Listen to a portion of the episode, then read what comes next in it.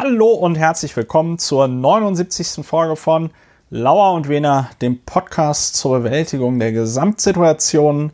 Langjährige Hörerinnen und Hörer kennen das Spiel schon, neue Hörerinnen und Hörer kennen es noch nicht. Deswegen beginnt dieser Podcast immer zumindest ähnlich. Wie euch ähm, sicher aufgefallen ist, haben wir noch immer eine Pandemie. Und das bedeutet, dass mein Podcast-Partner, Gründungsmitglied, Namenspartner dieses Podcastes, ähm, Dr. Ulrich Wehner, Strafverteidiger in Berlin, am anderen Ende der Leitung sitzt und wir uns hier über einen hochmodernen Aufbau äh, miteinander verbunden haben, um miteinander hier heute Abend zu podcasten.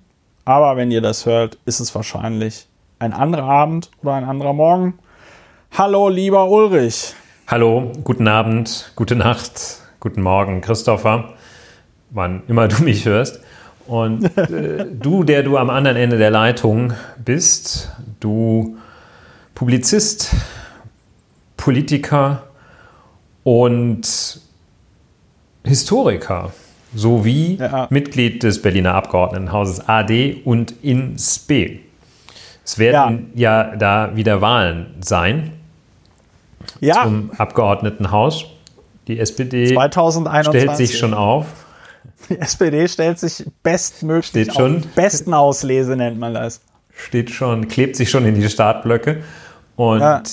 ja, du bist am anderen Ende der Leitung, weil in der Tat Pandemie Heute 79. Es ist, als wäre es gestern, dass wir die 69. Folge leicht kichernd aufgenommen haben. Ja, aber wir haben es gut hingekriegt, keine anzüglichen Zoten oder sonst irgendwas zu reißen, obwohl wir auch Deutschlands bester Sex-Podcast sind. Ja, und obwohl seit nunmehr einer deutlich zweistelligen Zahl von Folgen, wahrscheinlich etwa 25 Folgen, 20 Folgen, wir pandemisch sind, ist es so, dass, vielleicht geht es dir auch so, dass ich manchmal aus dem Haus gehe und noch nicht mit der Sicherheit, ich vergesse öfter eine Maske mitzunehmen und muss dann umdrehen, als dass ich vergesse, mein Mobiltelefon zum Beispiel mitzunehmen oder mein Portemonnaie. Portemonnaie vergesse ich etwa siebenmal im Jahr, na, vier bis siebenmal. Mobiltelefon zwei bis dreimal, Maske habe ich schon sechsmal vergessen. Echt? Also ich äh, halte das nicht nach, äh, ist nur so geschätzt. Ja. Ich vergesse die Maske leider nie. Ja, das ist gut so. Das muss ich auch noch, das muss ich noch etwas mehr einschleifen. Ulrich, es sind sogar schon 29 äh, Folgen jetzt. Ja. Das 29 ist unsere 29. Folgen. 29. Folge im, im Exil. Ja. Äh, bin ich mal gespannt, ob wir dann nächstes Jahr den Punkt erreichen, wo wir mehr Folgen getrennt voneinander aufgenommen haben. Das wäre eigentlich auch geil, wenn wir so eine Folge im Sprachnachrichtenstil aufzeichnen würden und uns immer so über WhatsApp oder über iMessage so Sprachnachrichten schicken und ich aus 5000 Audiodateien danach einen Podcast zusammenschneiden muss. Das wäre toll.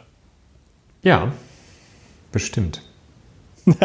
ich sehe schon, du bist außer Rand und Band. Aber bevor die Stimmung hier jetzt total überkocht und die Hörerinnen und Hörer da draußen an den Empfangsgeräten nicht mehr an sich halten können vor Verzückung und Ekstase, Ulrich, traditionell ist es deine Aufgabe, den neuen und den alten Zuhörerinnen und Zuhörern, aber auch uns nochmal zu vergegenwärtigen, was ist eigentlich Lauer und Wehner? Lauer und Wehner ist, wie du schon eingangs gesagt hast, der Podcast zur Bewältigung der Gesamtsituation und Bewältigung der Gesamtsituation dadurch, dass Pech beim Denken vorgebeugt wird. Es hat also eine intellektuelle Komponente, nämlich Pech beim Denken zu vermeiden. Intellektuell-kognitive Komponente ist das wie Fachleute, die unseren Podcast beschreiben, sagen.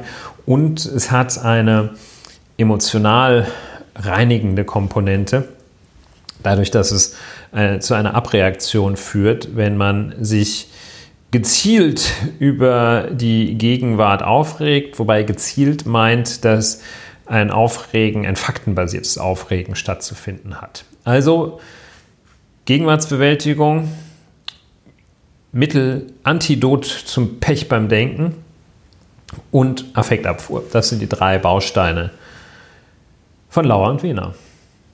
Ja, und traditionell sage ich dann immer so, ja, manche Sachen sind so gut, die kommentieren sich von selbst. Da müssen wir gar nicht so viel, müssen wir gar nicht mehr so viel kommentieren. So. Ja, das ist das Schöne. Manchmal, also manchmal geht auch dann die Aufregung weg. Das hatten wir ja in früheren Zeiten auch. Da ist ein großer Sturm von Erregung, der Puls aller, die sich mit diesem Thema befassen, die darüber twittern zum Beispiel, ist schon in ungesunden Regionen. Und dann guckt man sich das an und man sagt, da ist gar nichts. Und ja. Ja, guck mal an und sagt, holla die Waldfee. Nee, eben nicht. eben nicht. eben nicht, holla äh, da die Waldfee. Doch, doch, gibt's doch diesen, es gibt doch diesen schönen Spruch mit dem, es wird nicht so warm gegessen, wie es, äh, wie, wie geht der nochmal? Ulrich? Ja, äh, Malapropismus ist auch noch eine unserer Malapropismus ist eine, eine unserer, unserer Spezialitäten. Und ich habe jetzt kürzlich, also ein klassischer Fehler finde ich immer, wenn die Leute sagen, wir müssen uns auf gleicher Augenhöhe unterhalten. Wo man sagt, ja. ja, also das ist mit Augenhöhe, you know. Ja, also, okay, gleiche Augenhöhe. Aber Oder dann hat jemand noch gesagt, ähm, er hat sein Handtuch in den Ring geworfen. Fand ich auch zu viel, ne? weil er hat das Handtuch geworfen oder den Hut in den Ring. Das war, das ja. war einer der großen Malapropisten unserer Zeit, wenn nicht gar der in Deutschland führende Malapropist Karl-Heinz Rummenigge. Der sagt ja. immer solche Sachen wie, ähm, ja, er hat das Handtuch in den Ring geworfen. Das war sehr lustig. Ja. Das ist natürlich ein bisschen snobistisch, sich darüber aufzuregen, aber ich glaube, du wolltest sagen, dass nichts so heiß gegessen wird, wie es gekocht wird. Ja, mittlerweile habe ich es auch schon über eine äh, Suchmaschine gefunden. Vollkommen richtig. Es wird nicht so heiß gegessen, wie es gekocht wird. Und das, äh, da kriege ich sogar noch den Zusammenhang hin, äh, bezogen auf die Dinge, über die wir hier reden. Vielleicht hätten wir unseren Podcast so nennen sollen. Heiß kochen, kalt essen, oder wie? Ja, irgendwie so. Aber heiß kochen, kalt essen ist ja auch wieder Deutschlands bester Koch. Ja, also Deutschlands bester Koch-Podcast. So. Der ähm, BAMF-Skandal war so etwas, was, wenn man sich das einfach mal die, der sogenannte BAMF-Skandal, äh, wenn man ja. sich da einfach angeschaut hat, was sind die Vorwürfe, schon, schon beim Betrachten der ursprünglichen Vorwürfe, die im Raum gestanden haben sollen, zeigte sich, dass das, dass das Substanz, sehr substanzarm war wenn man das weiter verfolgt hat und dann solche Schritte wie welche Punkte sind angeklagt worden, welche Punkte hat das Gericht zur, zur Hauptverhandlung zugelassen. Jetzt ist der weitere Punkt, wann wird die Hauptverhandlung stattfinden? Das wird irgendwann in 2021 sein. Dann hat sich das so selbst entlarvt als Nicht-Skandal, als Non-Issue eigentlich, als Kinkerlitzchen, das, das in einem ganz seltsamen Klima aufgebauscht wurde. Ja, das ist so ein ja, Beispiel. Das ist ein Beispiel. Weiter geht's zu unserer allseits beliebten Rubrik Feedback aus der Community. Es gab, ein, es gab gutes Feedback aus der Community äh, unter dem Blogbeitrag zum letzten, zur letzten Folge. Äh, ich fange mal an mit etwas Heiterem. Äh, der Jan schreibt, Stichwort Mobilie, Immobilie, die korrekte Bezeichnung für ein Schiff wäre dann Schwimmobilie. Ich werde nicht darüber fertig, dass ihr den liegen lassen habt und sonst Top Podcast gerne wieder. Das stimmt natürlich. Wir haben gestern über, gestern sag ich schon, wir haben in der letzten Folge über ein Podcast-Schiff gesprochen. Ähm, und das, ich habe, ich weiß gar nicht mehr, was das Wort war, was ich benutzt habe. Irgendwie, ja, schwimmende Immobilie oder eine Mobilie. Und Schwimmobilie wäre natürlich das, das richtige Wort gewesen. War die Formulierung vom Jan, ich werde nicht darüber fertig? Habe ich das richtig? Ja, ja. Das gefällt mir sehr gut. Das aber, gefällt aber, mir sehr gut, weil ich auch im Laufe der gar nicht allzu langen Zeit, ich schätze mal, es ist immer noch in, in, einer, in einer einstelligen Zahl von Jahren, so eine Präpositionsverschiebung auch mein Ohr immer wieder erreicht. Ich komme da nicht drauf klar. Ja, das hast du in diesem Podcast schon mehrmals ja? gesagt. Ach Gottchen, ja, gut. Aber sag's ruhig nochmal, sag's ruhig nochmal. Habe ich das schon mehrfach gesagt? Ja, also mindestens einmal, mit dem ich komme da nicht drauf klar. Ah, okay, schön. Ja, und. Ähm, Aber wie hieß es denn früher? Ich werde jetzt nicht darüber fertig, hat der Jan gesagt. Ja. Ja, finde ich ja, gut. aber wie hieß, das es denn, wie hieß es denn früher, mit dem ich komme da nicht drauf klar? Ich komme damit nicht klar. Und äh, wie hieß das früher mit, ich werde darüber, ich werde nicht darüber fertig? Das damit stirbt aus. Das damit ist der Saurier der deutschen Sprache. Ich komme ja. damit nicht klar. So, ja. äh, Milan, Milan schrieb, okay. warum wurde BAMF-Skandal in der Überschrift nicht in Anführungszeichen gesetzt, wie im Podcast propagiert und wie ihr von anderen Medien fordert. Ja, lieber Milan, ich habe es im Blog erklärt, ich erkläre es aber nochmal ganz, äh, ich erkläre es aber nochmal. Wir benutzen ja hier in diesem Podcast sehr häufig das Wort so genannt. Übrigens auch ein Wort, das ich ganz doll dafür empfiehlt, wenn man den Lauer und Wener, das Lauer und Wener Trinkspiel während dieses Podcasts spielt, dann muss auch jemand so genannt bei so genannt einen kurzen äh, äh, trinken. Ja, und wenn man das Wort so genannt benutzt, das äh, steht auch noch im Duden drin, kann es auch als Ausdruck des sich distanzieren von einem Sprachgebrauch verwendet werden. Ja, und ähm, wenn man so genannt in Verbindung mit Anführungszeichen verwendet, dann ist es zu viel. Also entweder benutzt man so genannt oder man benutzt Anführungszeichen. Ich benutze lieber so genannt, auch wenn es länger ist, weil damit deutlich wird, dass es eben kein Zitat ist. Das da ist aber wahrscheinlich eine, eine Deformation professionell, weil ich Anführungszeichen halt immer zum Zitieren benutze eingefleischte Hörerinnen und Hörer wissen ja, ich arbeite im Moment an meiner Masterarbeit. Und deswegen benutze ich lieber das so genannt. Man hält auch nochmal inne und überlegt sich, ja, was ist das für ein Wort?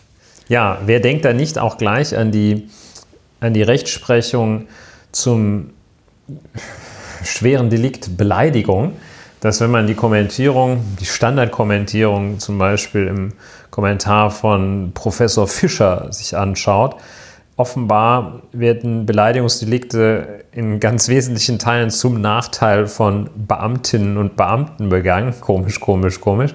Jedenfalls äh, zum Gebrauch von Anführungsstrichen gab es da auch vor langer Zeit, längerer Zeit, zwei Jahrzehnte würde ich sagen, Entscheidungen, äh, also aus einer Zeit Anfang der des äh, 21. Jahrhunderts, in denen die Verwendung von Anführungsstrichen unter dem Gesichtspunkt der Beleidigung diskutiert wurde. Da hatte dann jemand geschrieben, sehr geehrter Herr, Anführungsstriche, Richter, Abführungsstriche. Und dann hat sich ein Richter tierisch aufgeregt, weil er sich dadurch beleidigt fühlt. Ich glaube, das, man weiß es nicht. Ähm, sie sogenannter Richter wurde für ja. Beleidigung gehalten. Also äh, cool. das ist natürlich nur äh, eine Assoziation, hat mit dem sogenannten BAMF-Skandal nichts zu tun. Ganz genau. Ja, Vermeintlich äh, finde ich auch immer noch mehr Differenzi äh, Distanzierung als äh, so genannt häufig. Ja, Gut, Dirk, vermeintlich, Dirk? Ver vermeintlich, vermeintlich finde ich, es hat nochmal eine andere Qualität. Äh, ich kann es jetzt aber auch nicht. Ich fasse es, ich kann es, ich bekomme es nicht gefasst, was da meiner Meinung nach bei vermeintlich Words ich finde, ich finde so, so genannt, so genannt ist noch die sachliche Variante. Vermeintlich hat eine, halt doch ein ganz stark negativ wertende Komponente. Ja, das heißt schon, das sagt, glaube ich, das verneint schon gleich. Ja, ja, so vermeintlicher, vermeintlicher Jurist oder vermeintlicher Richter oder. Ja, wir werden äh, darum bitten, dass uns germanistische Unterstützung zuteil wird, vielleicht. Die, ja, vielleicht. Vielleicht. vielleicht. Vielleicht. du wolltest sagen, was der Dirk geschrieben hat. Dirk, Dirk hat dich kritisiert. Kritik an den Juristen Ulrich, ohne eine Sympathie mit den Demonstranten zu haben, da geht es jetzt um Stuttgart, die sogenannte Krawallnacht von Stuttgart. Waffen sind gesetzlich nicht erlaubt und wenn man sie zu einer Demonstration, wenn man zu einer Demonstration mit Waffen hingeht, dann ist das eine Straftat. Weil du ja, ich glaube, im letzten Podcast hattest du irgendwie von Messerchen und Wäffelchen und so gesprochen. Wäffelchen. Äh, ja. Und wenn man ohne Masken zu einer Demonstration geht, weiß seit 100 Jahren was seit 100 Jahren sogar verboten ist, dann ist das ein Unterschied. Ist also ein bisschen schwierig so zu argumentieren. Ähm, also hm. zum letzten Teil kann ich was sagen. Willst du was zu dem ersten Teil sagen mit den Waffen und der Demo und der Straftat?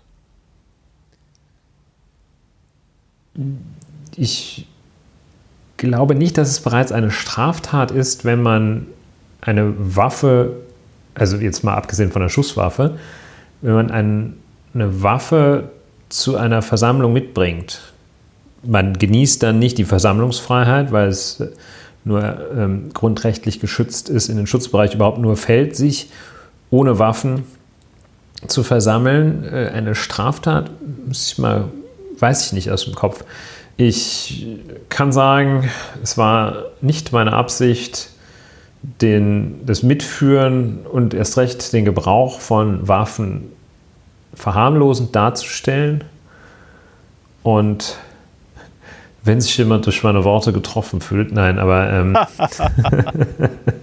ja, also ich äh, glaube, es ist aber auch klar, dass wir hier in diesem Podcast, auch wenn wir über Straftaten reden und uns auch manchmal über das Strafmaß und auch über die Strafverfolgung ein bisschen lustig machen, dass wir grundsätzlich eher der Meinung sind, dass Straftaten schlecht sind.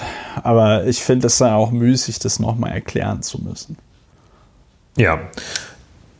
Und zur Maske, äh, zur Demonstration muss ich sagen, das Vermummungsverbot bezieht sich nur auf Vermummung, mit der man eine, ähm, mit der man sich einer polizeilichen quasi Personenfeststellung entziehen möchte.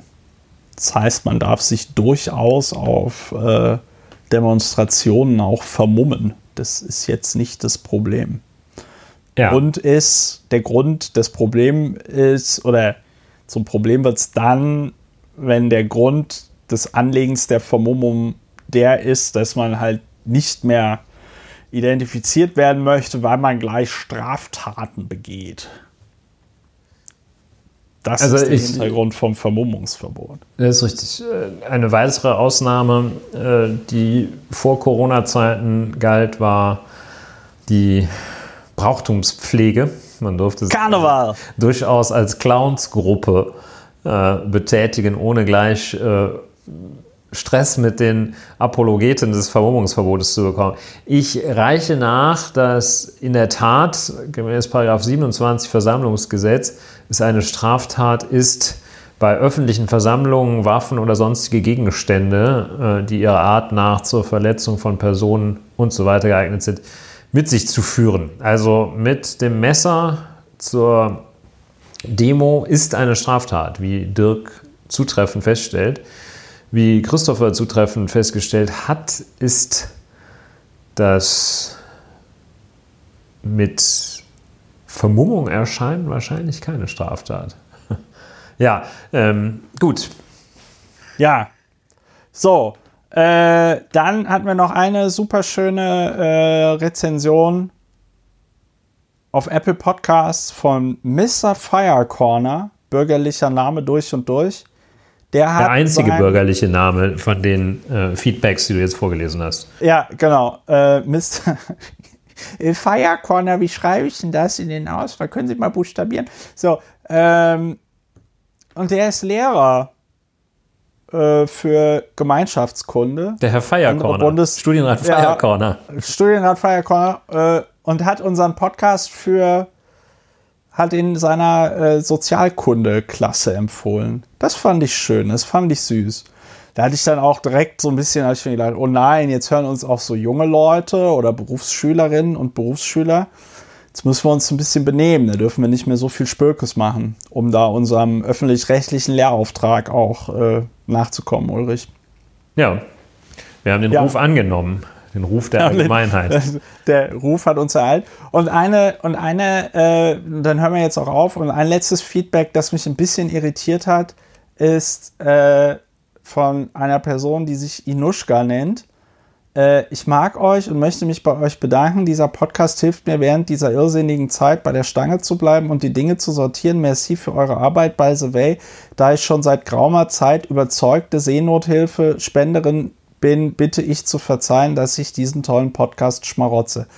Ja, das Feedback fand ich tatsächlich schwierig, weil es ist natürlich schön, wenn ihr uns gerne hört, aber äh, es ist jetzt nicht so, ich werde das verlinken, ihr könnt leider kein Moral Licensing betreiben. Ja? Also egal, wofür ihr Geld ausgebt, ich möchte gar nicht, dass da der Podcast Lauer und Wehner in irgendeine Konkurrenz zu irgendetwas anderem tritt. Ich will da gar nicht erst Kategorien aufmachen, indem man etwas vergleicht, aber ähm, das, das geht leider nicht. Also muss ich, muss ich an dieser Stelle sagen, wenn ihr der Meinung seid, ihr wollt nichts für diesen Podcast bezahlen, dann steht dazu, aber es geht nicht, dass man sagt, okay, ich gebe aber schon so viel für das und das aus und deswegen mache ich es nicht. In der Hoffnung, dass wir den Grund, für weswegen das ausgegeben wird, irgendwie gut oder schön finden. Also fand ich irgendwie etwas, fand ich irritierend. Fand ich tatsächlich etwas irritierend. Kommst du nicht klar drauf? Äh, wie, wie war das, wie ging das andere jetzt nochmal? Ähm, ich komme nicht, ich werde nicht darüber fertig. Ich werde, ja. ich werde nicht darüber fertig. Mich erreicht aus der Redaktion gerade, wo wir diese ja. Synkope haben, erreicht der mich der Hinweis, dass Paragraph 27 Absatz 2 des Versammlungsgesetzes ist tatsächlich Nummer 2 ist tatsächlich unter Strafe, Absatz 2 Nummer 2 ist tatsächlich unter Strafe stellt, wenn man sich gezielt vermummt. Ja, sag ich doch. Hör mal, ich war fünf Jahre lang, ich war fünf Jahre lang innenpolitischer Sprecher der Piratenfraktion im Berliner Abgeordnetenhaus. Ein bisschen was habe ich noch behalten. Hattest du vorhin gesagt, dass es eine Straftat ist, ja? Hatte ich, naja. gar, nicht, hatte ich gar nicht gehört. Naja, Moment, wenn du, wenn diese Vermummung dazu dient, dass du dich einer polizeilichen Erkennung entziehst. Das, was ich gerade vorgelesen habe, ja, richtig. Ja. Also du kannst dich aber wir drehen uns jetzt im Kreis. Ich hatte Zweifel, ob es eine Straftat ist, aber ich habe es jetzt nachgeschaut, ist eine Straftat. Ja, wir sind, ähm, wir sind wie bei Star Trek in einer Zeitschleife gefangen. Ja, äh, ich hoffe aber, dass mein anderer Punkt klar geworden ist. Äh, wenn ihr diesen Podcast nicht unterstützen wollt, dann gibt es keinen Beichtstuhl. Es gibt niemanden, der euch das irgendwie verzeiht oder erlässt oder sonst irgendwas. Müsst ihr selber drauf selber klarkommen. Mit, müsst ihr selber drauf klarkommen. Genau. So, äh, das war das Feedback. Äh, ich, wir freuen uns nach wie vor über Feedback. Äh, ihr könnt uns äh, schreiben auf zum Beispiel Apple Podcasts oder ihr könnt in einer zivilisierten Art und Weise Dinge unter den Blogbeitrag schreiben, der zu jeder dieser Folgen hier erscheint auf lauerundwener.de. Da verlinke ich dann auch immer nützliche Dinge, wenn ich dran denke, sie zu verlinken. Wir haben eine neue, schöne Kategorie. Die ist gar nicht mehr so neu, aber sie ist trotzdem schön, worüber wir nicht reden. Da geht es immer um Dinge, über Dinge, die wir, über die wir nicht reden. Meistens ist da Christian Lindner dabei oder die üblichen Verdächtigen, Dieter Nuhr, halt Menschen, über die man einfach nicht reden sollte, obwohl sie ständig Dinge machen, worüber man, bei denen man zumindest das Gefühl hat, dass man über sie redet. Wir haben heute eine Frau in der Kategorie, die auch letzte Woche dabei war, nämlich Franziska Giffey, die äh, Bundesfamilienministerin und so wie es im Moment aussieht, designierte Spitzenkandidatin der SPD Berlin. Franziska Giffey hat erklärt, dass sie ihren Doktortitel ruhen lässt oder ihn nicht mehr trägt oder was auch immer. Da haben wir in der letzten Folge schon darauf hingewiesen, das geht gar nicht. Du kannst deinen Doktortitel nicht einfach so ruhen lassen. Also es geht nicht im Sinne von nein, es geht nicht. Und ähm, Ulrich und ich haben beschlossen, wir reden erst wieder über Franziska Giffey, wenn sie, ähm, wenn die FU jetzt sag mal abschließend eine Entscheidung getroffen hat. Was man sagen muss, möglicherweise nie der Fall ist. Denn die letzte abschließende Entscheidung hat sich als nicht abschließend erwiesen. Das ist bei allem, was man dazu sagen kann, ein Aspekt, den man auch sagen kann, dass äh, die Freie Universität ihr Verfahren da nicht im Griff hat. Und ja, ja, die Rubrik Wir reden nicht darüber lässt mich zu einem hübschen Karl Valentin-Zitat, an ein hübsches Karl Valentin-Zitat denken, der ja sagte, das ignorieren wir nicht mal.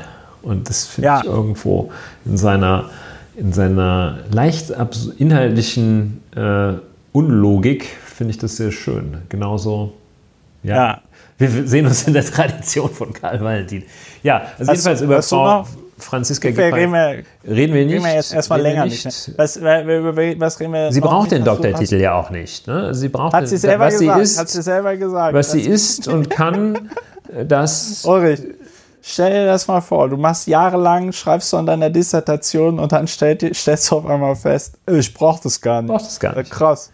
Ich habe das, das auch immer nur. Ich brauche das gar nicht. Ich habe das habe das nur aus Spaß gemacht. Ja, das ist nun geil, schön. Das äh, merkt man bei, bei, vielen Dingen, dass man sie nicht braucht. Ne? Aber dann nicht, nicht erst, wenn wenn es richtig äh, kracht im Gebälk. Ja, reden wir nicht am drüber. Besten, am besten fand ich, am besten fand ich, jetzt wo wir gerade dabei sind, nicht darüber zu reden, am besten fand ich tatsächlich noch die Parteijugend, die dann so, so saustark dazu twitterte, weil Giffey jetzt auf ihren, auf ihren äh, äh, Doktor verzichtet. Das war aber auch schön, das war so handgeschrieben, ne? Also hat sie so eine Ja, Karte. das war, das war handgeschrieben.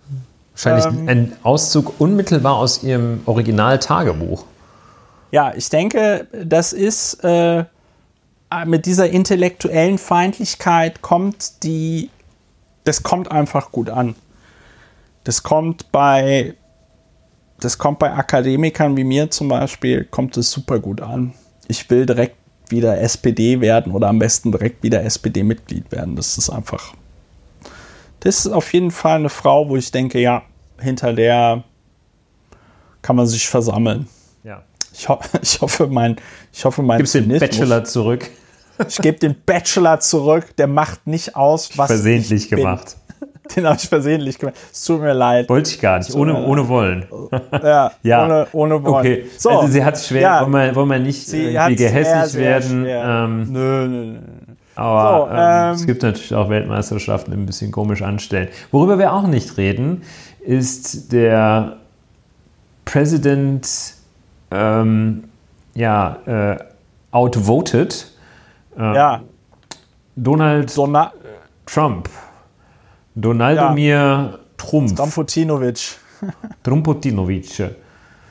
Äh, Donald Trump. Reden wir nicht drüber?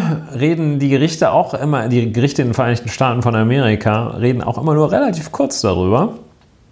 Und sagen, ja, der verliert alles da Quatsch. ein Ding nach dem anderen. Rudy Giuliani soll einen Stundensatz da erreichte fast schon venersche Dimensionen, einen Stundensatz von 2000 Dollar aufgerufen haben. Ja, ja, ja, ja, geil, geil, geil, geil. Und äh, ja, Mehrwertsteuer ist ja etwas niedriger wahrscheinlich da und witzig. Und äh, ja, also für die Leistung des Rudy Giuliani, also wahrscheinlich Top-Kontakte, auch sattelfest in allen Fragen des Rechts, sorgfältiger Textexeget. Guter Mann. Also reden wir auch nicht drüber. Aber Rudy Giuliani redet man auch nicht. Der hat es äh, hinter sich, geistig und kulturell. Reden wir nicht drüber. Über was reden könnte man noch drüber. nicht reden? Manche Sachen drängen sich auf. Wir können nicht nicht über Christian Lindner reden, weil Christian Lindner Müssen wir heute drüber reden. versucht, Christian Lindner erklärt Corona. Toll. Und über wen reden wir? Wir können auch nicht, nicht reden über die ja, Menschen, die heute sich gegen die Maß, gegen die Arbeit unseres des äh, tatsächlich gewählten, in rechtmäßigen Wahlen gewählten Gesetzgebers stemmen wollten, äh, müssen wir auch drüber reden. Ja, worüber reden wir noch nicht? Weiß ich nicht. Du wolltest wir müssen über vieles reden heute. Ne? Ja. Wir müssen über vieles, wir müssen, wir über alles reden. reden. So, äh, worüber wir auch reden müssen, ist Geld. Das geht ganz schnell. Man kann diesen Podcast finanziell unterstützen. Die langjährigen Hörerinnen und Hörer wissen das. Die, die neu dabei sind, werden direkt mit der Nase drauf gestoßen.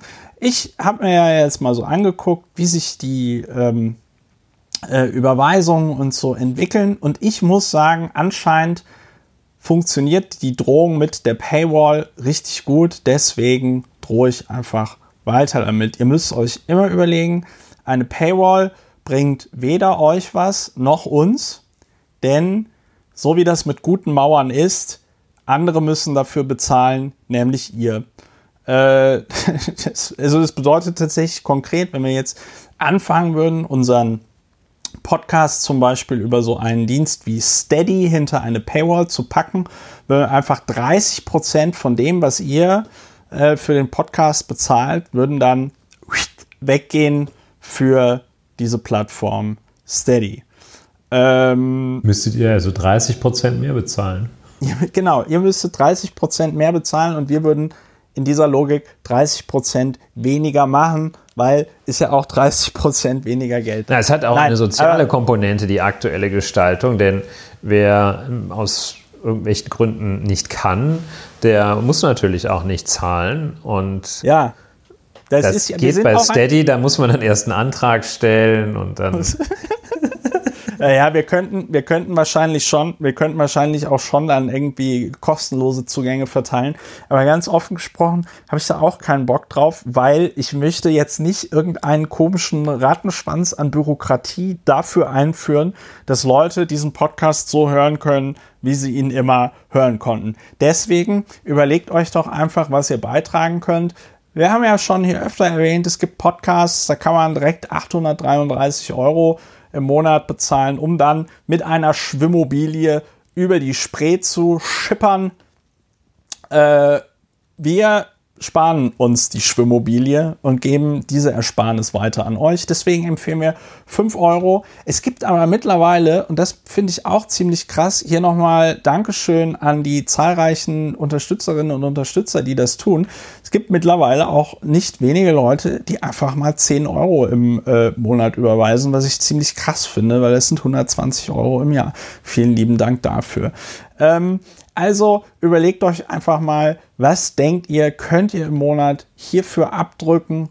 5 Euro, 10 Euro, 833 Euro und wenn du Susanne Klatten bist, kannst du auch gerne etwas mehr abdrücken. Geld stinkt nicht und wir setzen es optimal ein. Ja, die Zahlungsinformationen sind auf der Webseite. Es gibt eine Kontonummer für Daueraufträge und es gibt die Möglichkeit, Geld über PayPal zu überweisen. Gehört ihr also zu den Faulibärchen, die sagen, nein, das Bedienen eines Banking-Programmes ist zu kompliziert. Ich bin nicht in der Lage, eine IBAN einzugeben und dann auf das Überweisen-Knöpfchen zu drücken und einen Dauerauftrag einzurichten. Für diese Leute wurde PayPal erfunden und diese Leute können auch Geld über PayPal einfach rüberschieben. Und ich werde nicht müde, müde daran zu erinnern. Und wenn das so weitergeht wie im Moment, kommt die Paywall und ihr werdet für sie bezahlen. So, äh, das war der kleine Werbeblock für ähm, äh, dafür, dass man diesen Podcast finanziell unterstützen kann. Und äh, wir fangen an mit einem, mit einem leichten Thema, mit einem sachten Thema. Äh, ich hatte ja heute auf Twitter äh, auch gefragt beim Account Lauer und Wena, wenn ihr dem noch nicht folgt. Ich hatte gefragt, Leute, was würdet ihr gerne, worüber würdet ihr gerne, dass wir, hättet ihr gerne, dass wir podcasten und so. Daraufhin sagten Leute, ja, auch mal etwas Positives wäre schön. Und deswegen fangen wir an mit einem ganz seichten Thema, ähm, Nämlich in der Schweiz gibt es keine Intensivbetten mehr.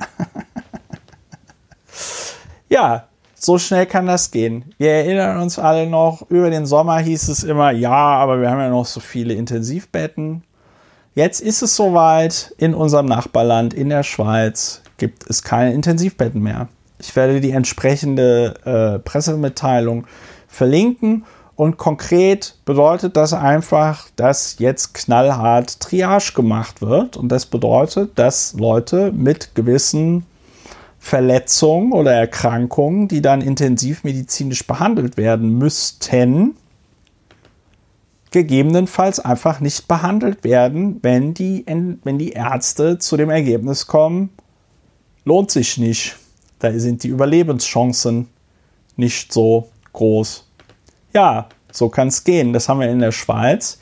Ich weiß gar nicht, wie es in Deutschland mit den Intensivbetten aussieht. Ich hoffe, das ist nicht Lage so Situation, sich zu, wie es so schön heißt. Wie es so schön heißt, was nicht sonderlich aussagekräftig ist, wenn man nicht weiß, ob sie außer Kontrolle gerät oder nicht. Ja, müssen wir mal Karl Lauterbach fragen. Ja, Karl Lauterbach, da war neulich äh, gestern schönes Foto vom Cover der Rheinischen Post die irgendwie ein Porträt über Karl Lauterbach geschrieben hat, das so sinngemäß äh, ging, ja, er hat, er, er, tritt als Mahner auf und hat, hat oft recht, trotzdem nervt er. Hm, toll. Ja. naja. Habe ich, mir auch, hab ich, auch, hab ich mir auch gedacht, so, ey Leute, äh, der Christian Stöcker, hm, der bei Spiegel Online eine Kolumne hat, äh, schrieb dann auch so, ja, äh, wenn ihr euch davon genervt fühlt, dann könnt ihr ja erstmal euch überlegen, wie genervt ihr euch fühlt, äh, wenn ihr intubiert werdet. Ja, so, aber ja, jo, ein, so ist ein das. Immer so wieder anzutreffendes Phänomen, dass Leute, die das Richtige tun, dass die äh, anderen Leuten, andere Leute meinen, äh, ihnen diejenigen, die das Richtige tun, äh, stark auf die Nerven gehen würden.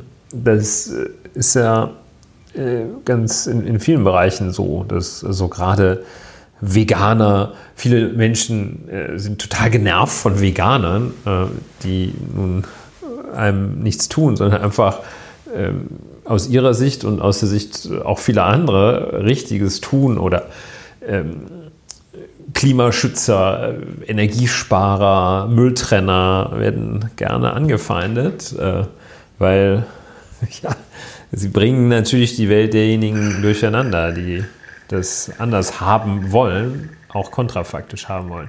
Ja, interessant. Ja. Also diese Überlegung der Rheinischen Post, ein, eine konservative Zeitung, kann ich sagen, aus leidvoller Erfahrung. Ich ja. habe sie sehr lange nicht gelesen, aus gutem Grunde, wie ich finde.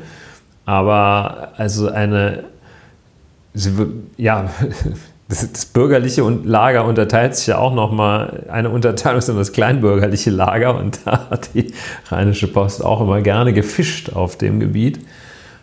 Ja, im Rheinland. Sehr relativ große, überraschenderweise im Rheinland, ja. Die, äh, die relativ große Zeitung auch. Ne? Also ja, ja, ja, hohe Reichweite.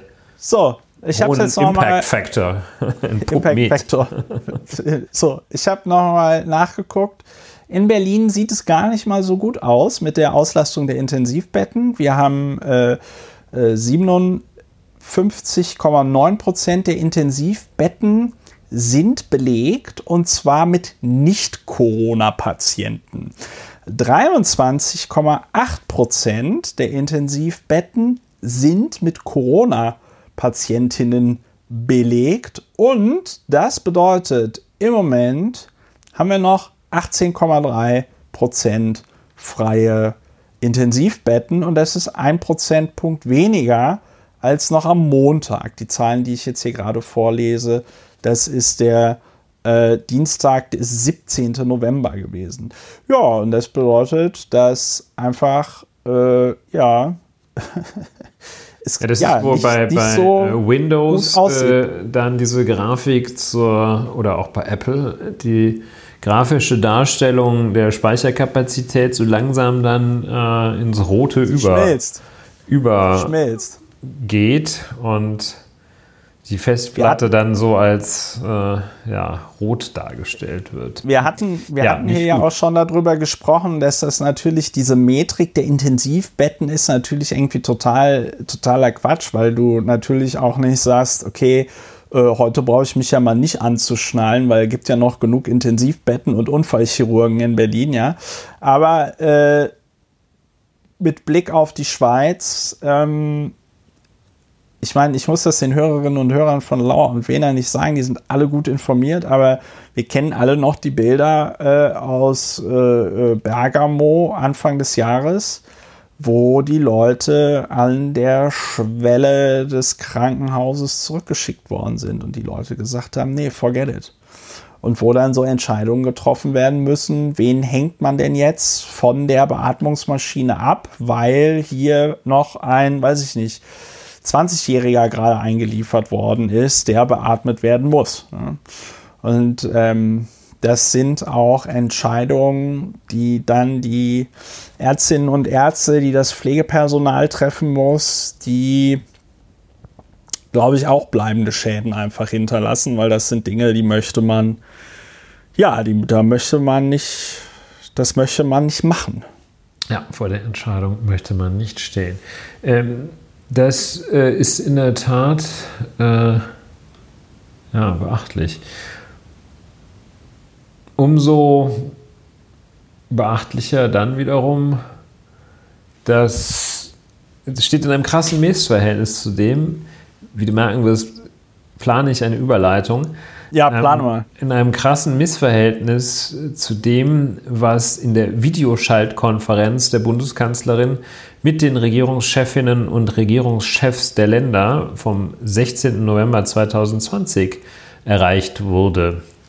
Offenbar, das war äh, am Montag, ne? Das war am Montag, eine Woche, nein, zwei Wochen nach dem, nach dem Lockdown-Light-Beschluss, den wir ja hier uns auch recht nach Inkrafttreten des Lockdown-Light-Beschlusses, den wir uns recht genau angeschaut hatten, war es so, dass es eine Beschlussvorlage gab, die für dieses Gremium, ne, Gremium ist es nicht, für diese Zusammenkunft vorsah, dass doch äh, weitaus restriktivere Maßnahmen als die bislang in Kraft befindlichen ergriffen werden sollten. Das heißt, äh, neben der aktuell stattfindenden weitgehenden Stilllegung erheblicher Teile des Freizeitbereiches oder nahezu des gesamten Freizeitbereiches sollten auch weitere Maßnahmen da beschlossen werden. So jedenfalls die Vorlage der Bundesregierung. Und insbesondere sollten die Kontakte, die privaten Kontakte noch weiter begrenzt werden. Und es war, wenn ich das richtig verstanden habe, auch angedacht, den Schulbetrieb in den Bundesländern ganz erheblich zu abzuändern, nämlich so, dass ähm, die Klassen halbiert würden in weiten Teilen, äh, jedenfalls der, der Schullaufbahn. Äh, halbiert in der Form, dass dann eine Hälfte der Klasse, äh, eine Hälfte der Schülerschaft in den Schulräumlichkeiten ist, während die andere zu Hause unterrichtet wird. Die Ministerpräsidentinnen und Ministerpräsidenten der Länder trafen sich also mit der Frau Bundeskanzler, hatten wohl von Kanzleramtsminister Dr. oder gar Professor Dr. Braun, der auch Mediziner ist, eine Beschlussvorlage relativ kurzfristig erhalten, die recht restriktive Maßnahmen vorsah und die MinisterpräsidentInnen waren bockig. Die waren bockig und haben gesagt, wir beschließen ja mal wirklich gar nichts. Also, oder so gut wie gar nichts. Ähm, es hat gereicht, um ein neunseitiges Papier, einen neunseitigen Beschluss rauszuhauen und das einzig Konkrete, was da drin ist, und da muss ich sagen, würde mich mal interessieren, wie du das empfindest. Ähm, ja. In der Ziffer 6 dieses Beschlusses ist ähm, die wohl konkreteste Maßnahme enthalten. Dort konstatiert man, dass die Auswirkungen, äh, dass insbesondere Infektionen und Infektionsrisiken bei den über 65-Jährigen Menschen im Lande. Ähm, und da wolltest du mich als über 65-Jährigen mal fragen, wie ich das finde. Ja. So ist es. Die besonders vulnerabel machen, diese Gruppe. Das konstatiert man da und dann sagt man, um das Risiko für diese besonders vulnerablen Gruppen zu reduzieren, und jetzt kommt die Maßnahme, wird der Bund auf Basis einer vom Bundesminister für Gesundheit zu erlassenen Rechtsverordnung ab Anfang Dezember für diese vulnerablen Gruppen eine Abgabe von insgesamt 15 FFP2-Masken, Klammer auf, rechnerisch eine pro Winterwoche, Klammer zu, gegen eine geringe Eigenbeteiligung ermöglichen. Tja. Ja, was soll ich dazu sagen, außer der Markt regelt halt witzigerweise dann anscheinend doch nicht alles, denn so wie ich das wahrnehme, zumindest ist es bei den Masken, die ich kaufe, so und wo ich jetzt auch von Freunden und Bekannten, die dann sowas auspacken, äh, dann fotografieren die immer diese, diese, diese Qualitäts- Zettelchen oder wie man das auch nennen möchte, die dann da in der Volksrepublik China in die Plastiktüten reingepackt werden mit und fragen mich dann immer, was heißt das, was steht da, ja. Muss ich sie dann immer ähm, enttäuschen, weil mein, mein Mandarin ist äh, tatsächlich nicht mehr so besonders. Es ist wahrscheinlich noch ein gutes Taxi- und Restaurant-Chinesisch. Aber, äh, aber kein Fachchinesisch, wie man so es sagt. Ist kein. Hier lässt man auch, hier wird aber auch keine Chance ja. ausgelassen in diesem Podcast, nachdem äh, der Hörer von der letzten Folge so enttäuscht war mit der Schwimmobilie. Ja, ähm, wie finde ich das? Das ist natürlich, wenn man sich vor Augen führt, dass diese FFP2-Masken ein Wegwerfprodukt sind, die eigentlich nicht länger als einen Tag benutzt werden sollen, ja wenn ich das richtig verstanden habe, bei ganz strenger Auslegung sollen die nur einmal aufziehen, einmal abziehen und dann war es das eigentlich schon. Ja? Ähm, das ist natürlich kompletter Quatsch. Und warum sage ich am Anfang, der Markt regelt doch nicht alles? Weil man sich ja schon die Frage stellen muss, äh, dass man am Anfang der Pandemie sagt, okay, hier, äh, liebe Chinesen, stellt uns doch mal hier die Masken her und so geschenkt, ne? Aber über den Sommer hätte man ja schon eine strategische Maskenreserve beziehungsweise ein, ein strategisches äh, Maskenproduktionsregime oder wie auch immer man das ja. nennen möchte, errichten können, wo man sagt, komm, wir haben, wir haben jetzt äh, ich weiß ja nicht, was so eine Anlage, was so eine Maschine produziert. Ne? Ich kenne da immer nur die äh, Videos äh, von den chinesischen Twitter-Accounts, denen ich folge. Und das sieht schon aus, als könnten da relativ wenige Maschinen relativ viele Masken produzieren. Worauf will ich hinaus? Dass die, ähm, dass es, dass es anscheinend noch immer kein, keine Produktionsstätte für FFP2-Masken in Deutschland gibt. Mhm ähm, ja, fällt mir tatsächlich gar nichts zu ein, richtig. Ja. Ah, also außer, dass es, dass es, dass es, ein, Skandal, dass es ein Skandal ist, ne? Also man hätte ja auch, man hätte ja auch, der Bund hätte ja auch einfach eine, eine Firma gründen können, die zu 100 Prozent in seiner Hand liegt, äh, äh, in seiner Hand ist und hätte dann einfach äh, diese Firma den Scheiß produzieren lassen. Und dann hätte man, und dann hätte, dann hätte, dann hätte es vielleicht irgendwas mit Marktverzerrung und sonst irgendwas, aber ich bin mir ziemlich sicher, dass es da dann auch wieder irgendwelche Ausnahmeregelungen gegeben hätte oder so. Ich bezahle für eine FFP2-Maske bei mir um die Ecke in der Apotheke, bezahle ich 4 Euro. Das ist natürlich zu viel. Ich kann mir das glücklicherweise leisten.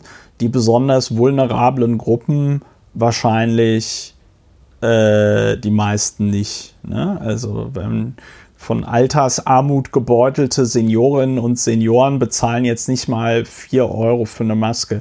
Und ich finde das mit einer Maske pro Winterwoche, finde ich auch irgendwie so ein Monat. bisschen zynisch. Nee, warte, Woche, ja, Entschuldigung. Winterwoche. und so kommen die 15 Masken zustande. Finde ich halt tatsächlich ein bisschen zynisch, weil ich mir irgendwie so denke, na ja, aber Leute, wie habt ja. ihr euch das vorgestellt? Also so eine, eine Maske pro Tag oder so, ja. Also, also ich finde, diese, diese Regelung, die hat mich, die fasziniert mich auf eine sehr unschöne Weise, weil ich die vollkommen grotesk finde. Ist dass, äh, dass da äh, die gewählten Ministerpräsidenten, also die, die Chefs und Chefinnen von Bundesländern mit bis zu 22 Millionen Einwohnern, also früher waren das die, die Grafen und Fürsten, äh, zusammenkommen mit der Königin. Früher waren das 44 Millionen Mark, ne? Muss man auch mal so sehen. So ist es. Und dann schreiben die richtig. Und dann schreiben die sich da so ein Papier, so ein völlig windelweiches Papier, in dem steht auch drin, dass man, äh, dass, äh, dass für die Gesundheitsämter, um die zu entlasten, dass der Bund da mit Partnern digitale Werkzeuge für die tägliche Arbeit weiterentwickelt. Das beschließen die. Das ist, äh, das ist unglaublich, äh, äußerst banal. Und ähm, dieser, diese Vorstellung, dass dann äh, da jetzt die Antwort sein soll, jetzt wo zwei Wochen lang die Infektionszahlen trotz durchaus sichtbaren und spürbaren Lockdowns nicht drastisch zurückgehen und ähm, allenfalls der exponentielle Anstieg gebrochen ist, dass da dann als einzige Maßnahme, auf die man sich noch einigen kann, die Ausgabe von 15 FFP2-Masken für vulnerable, noch undefinierte Teile der Bevölkerung stehen soll. Das, das finde ich also unglaublich. Und ähm, dass, äh, dass das dann auch noch eine, dass das nun eine signifikante Wirkung haben soll, ähm, das ist mir auch, äh, erscheint mir eine groteske Annahme.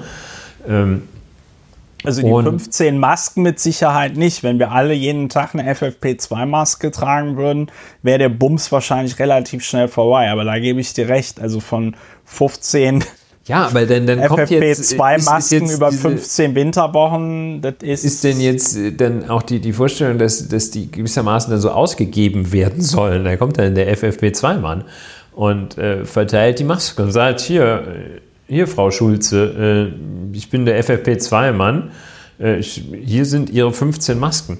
Ähm, Aber nicht ist, alles gleich ausgeben für eine bunte Tüte, ne? Also bis diese Maßnahme läuft, ist doch ein Monat mindestens vorbei. Also äh, ich finde das grotesk, es erinnert mich auch so ein bisschen an die Situation, die man, ich kenne es aus Lateinamerika, so antrifft, dass da vor den vor, vor irgendwelchen Wahlen oder so kriegt jeder nochmal so ein Kanister Pflanzenöl und dann sind die halt zufrieden. Und ja. äh, das, äh, ja, also irgendwas macht das, macht das mit mir, wenn äh, die sich da treffen und, äh, und nicht in der Lage sind, äh, konkrete Maßnahmen zu beschließen, sondern sich so so behaken. Das war wohl so ein, ein Behaken dort der TeilnehmerInnen. Äh, immer mit so Einzelargumenten. Der eine sagt, oh, das ist so mit den Restaurants, haben wir doch gar keine Studienlage, dass es da besonders schlimm ist. Und oh, wir hier in Mecklenburg-Vorpommern, wir haben noch gar keine Fälle. Und dann kommt, weiß ich nicht, irgendeiner da aus Sachsen und sagt, wir spinnen sowieso alle. Und ähm, das, äh, das ist, ja, das, das sah nicht gut aus. Ich fand, das sah nach Handlungsunfähigkeit aus. Und ja. Äh, von den Leuten, äh, auf die es ja unter anderem sehr, sehr stark ankommt, dass sie da einen vernünftigen Job machen. Und dann geht jetzt jeder dahin und ich nehme, ich bin mir sicher, dass unser Freund Armand de Lachey da auch eine ganz üble Rolle, der immer so, ja, oh, wir müssen erst mal gucken und äh, lieber Onkelmäßig. mäßig äh, gesagt hat, ja, lass mal gucken, wie das sich das öde. Gucken erstmal, bevor wir jetzt hier schon wieder was Neues machen, gucken wir erstmal. Und da bin ich sehr enttäuscht, äh, dass was da jetzt die Chance nochmal ähm, konkrete Maßnahmen nachzusteuern, jetzt nochmal auf die erste Maßnahmewelle noch was draufzusetzen und dann nach Möglichkeit da wirklich wirkungsvolle Maßnahmen zu ergreifen, dass das so kläglich verdaddelt worden ist. Und das unter anderem, weil äh, die Ministerpräsidentinnen nicht in der Lage sind, äh, Einschränkungen zum Beispiel beim Schulbetrieb, Einschränkungen äh, zu akzeptieren, auf diesem klassischen Länderfeld der Schulpolitik, wo dann jeder sich wahrscheinlich da äh, Lorbeeren äh, auf den Kopf setzen möchte dafür, dass er die Schulen offen gehalten. Armin Laschet hält die Schulen offen. Na prima. Ja. Also äh, äh sehr bedauerlich, ich komme zum Schluss, sehr bedauerlich, dass da ähm, wirklich außer dass für jede Woche, das für jede Winterwoche, da können wir, dass wir da ablesen können, wann der Winter vorbei ist, ist natürlich erfreulich.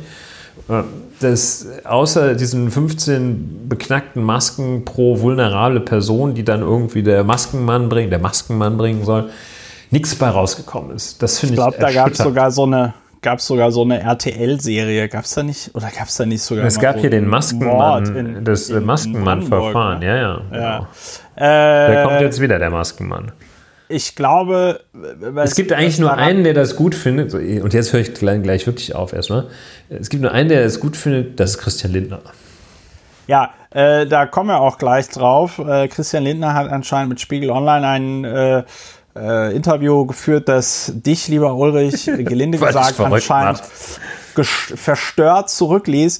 Ähm, ich glaube, was, was daran, was daran so krass ist an diesen FFP2-Masken-Nummern ist, also erstens kannst du das mit diesen Masken kann man ja relativ gut äh, nachvollziehen. Ne? Also äh, man hat so eine Maske in der Hand und denkt sich, ja, da wird es halt so eine Maschine geben, da führst du auf der einen Seite Stoff rein, auf der anderen Seite kommen da diese Masken raus. Ne? Da ist irgendwie jedem klar, das kann jetzt nicht so kompliziert sein, so eine FFP2-Maske herzustellen. Ich glaube, das ist der erste Punkt, wo man sich so denkt, boah, ey, Deutschland, wir laufen überall rum tun so, als ob wir den Parmesan erfunden hätten und irgendwie kriegen wir es nicht hin mit diesen scheiß Masken, beziehungsweise es gibt zwar Masken, aber kostet halt eine Maske 4 Euro. Wer soll sich denn sowas leisten können? Ne? Ähm, und dann ist es halt diese Diskrepanz, und ich mache das jetzt hier bewusst auf, diese Diskrepanz zwischen natürlich irgendwie auch einerseits Reichtum, den dieses Land hat, ja, und äh, halt Reichtum des Einzelpersonen in diesem Land haben und dann, dass diese ja per Definition verletzlichen Gruppen, vulnerablen Gruppen anscheinend nicht so viel Geld haben und denen man deswegen dann diese FFP2-Masken äh, schenken muss. Und also ich finde, da ist was das ist schwer zu vermitteln in einem Jahr, in dem äh, Stefan Quandt und Susanne Klatten insgesamt 702.835.000 Euro BMW-Dividende bekommen. Ja, äh, dass man dann gleichzeitig sagt, ja, nee, Leute, vulnerable Gruppen kriegen hier aber nur, ähm, kriegen hier aber nur äh, 15 Masken. Das, und die äh, Ministerpräsidentinnen haben auch klar gemacht, die zahlt der Bund. Ne? Also das war denen auch wichtig, dass sie sich da nicht an den Kosten beteiligen. Ja, ja, nee, nee, nee. Also das geht. Da konnte man sich so, dann drauf einigen. Oder, oder die Kosten auch, für ne? diese Abgabe übernimmt der Bund. An, Andi, Scheuer, Andi Scheuer verballert 500 Millionen Euro für die, äh, für die Pkw-Maut.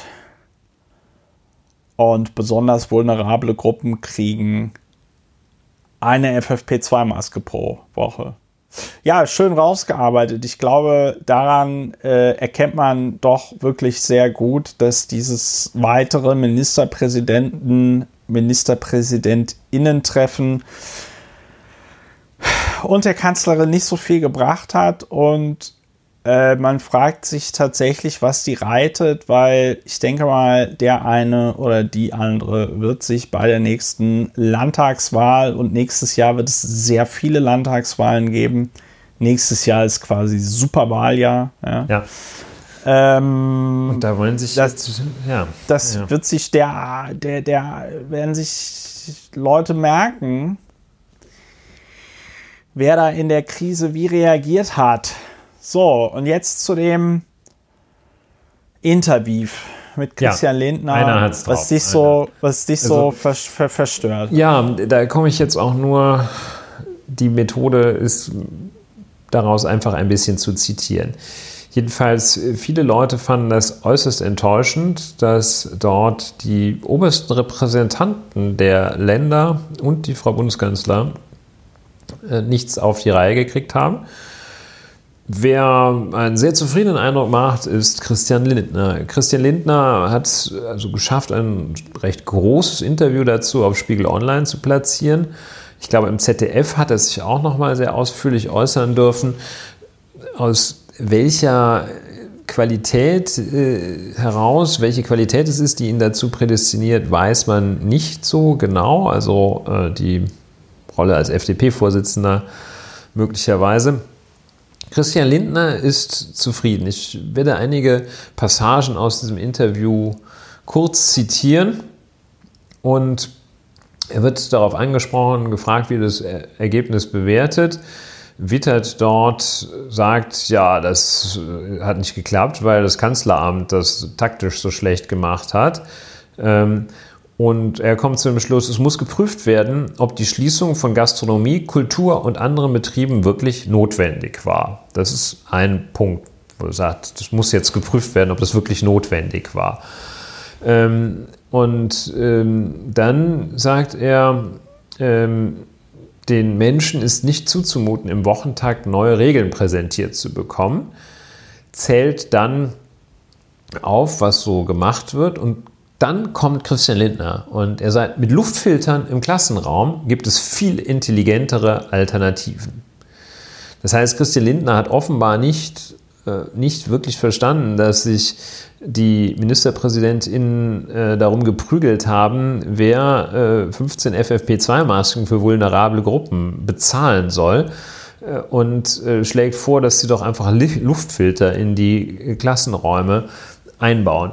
Als Idee ja ganz gut, aber vor dem Hintergrund, den wir hier haben, äh, völlig unrealistisch. Zunächst einmal. Ähm, und dann kommt, äh, er steigert sich, er steigert sich weiter rein und sagt dann noch, ähm, ja, wenn sich das unterschiedlich entwickelt in unterschiedlichen Ländern, also Schleswig-Holstein anders als Bayern, dann muss das da auch jeweils anders beantwortet werden, welche Maßnahmen greifen. Und dann setzt er an, holt nochmal Luft und sagt, im Übrigen ist jede Art von Hinterzimmerpolitik angesichts der massiven Grundrechtseingriffe unangebracht. Hm. ja, ähm, nicht über jede einzelne Maßnahme, aber über die Krisenstrategie insgesamt sollte das Parlament in öffentlicher Sitzung debattieren. Und zwar bevor Entscheidungen fallen. Das ist, ähm, naja. Ähm, und dann wird er gefragt, welcher ist Ihr Weg, Herr Lindner? Wir haben schon früh vorgeschlagen, FFP2-Masken an Ältere und Menschen mit Vorerkrankungen zu verteilen. Diesen Weg sollte man konsequent weitergehen, beispielsweise durch Fahrdienste statt Bus, exklusive Zeitfenster für die Betroffenen im Handel, eine umfassende Teststrategie in Pflegeeinrichtungen. Das ist. Ähm und dann hat er noch. Äh ja, nee, das, das, das kann man eigentlich nicht machen. Ähm Kannst du jetzt im öffentlichen Fazit. Recht, kannst das nicht sagen. Fazit, wenn wir uns alle vernünftig und verantwortlich verhalten, dann ist Weihnachten im Familienkreis möglich. Also das ist, äh, das ist, das ist nicht lustig. Ne? Das ist echt nicht lustig. Und ähm, also da ist, abgesehen davon, dass da solche Floskeln wie der Blankoscheck drin äh, vorkommen, der Vorschlag der Großen Koalition ist unverändert ein Blankoscheck. Das ist nämlich, Blankoscheck ist hier nur, das lehnt er zwar äh, dem Wort, seinen Worten nach ab, den immer wieder gebrauchten, völlig missbrauchten Begriff des Ermächtigungsgesetzes, aber äh, die schwächere Form davon heißt Blankoscheck. Und er, es ist ein Blankoscheck. Völliger Unsinn, dass da irgendjemand Blanko, Blankoschecks ausstellt. Also jedenfalls äh, übelste Flosken, Floskeln und dann die Hinterzimmerpolitik. Das ist das Geraune, mit dem man den politischen Raum vergiftet, das politische Klima vergiftet und Misstrauen, ganz gezielt Misstrauen sät. Dass man hier von einer Hinterzimmerpolitik spricht, die es nirgendwo gibt. Also der Beschluss der Ministerpräsidentin ist äh, veröffentlicht. Ähm, also die Maßnahmen werden diskutiert und so weiter. Wir hatten das ja schon mal, dass das Parlament sich jederzeit damit befassen kann und darf und muss. Äh, das heute im Übrigen getan hat, wie wir gleich noch sagen werden. Und äh, Christian Lindner hier einfach ähm, ja, übelst rum äh, polemisiert und popularisiert, nichts zu bieten hat an Strategie. Und äh, damit tatsächlich wohl der Einzige ist, der die das begrüßt, dass, äh, oder einer der wenigen, die begrüßen, dass die äh, Ministerpräsidentin zusammen mit der Bundeskanzlerin äh, jetzt keine weiteren Maßnahmen ergriffen haben, sondern man ist ja übereingekommen, nächste Runde in einer Woche, wenn ich es richtig sehe, sollen die Länder jetzt vorbereiten. das wird traurig, ja. Ja, das ist das, was ich dazu sagen wollte. Ja, also ähm, ich glaube, naja, wir machen das so, wie der Amerikaner sagt, first things first. Let's start Liebe at Leute, the beginning. Genau, let's start at the beginning. Liebe Leute, ihr habt es an meinem Lachen gehört, aber wenn ihr dieses Jahr eines macht, dann trefft euch nicht an Weihnachten mit eurer Familie. Punkt. Insbesondere, wenn diese Familienmitglieder über 60 Jahre alt sind oder sonst in irgendeiner Form irgendeine Erkrankung haben, die sie möglicherweise gegenüber Corona anfälliger macht als sonst.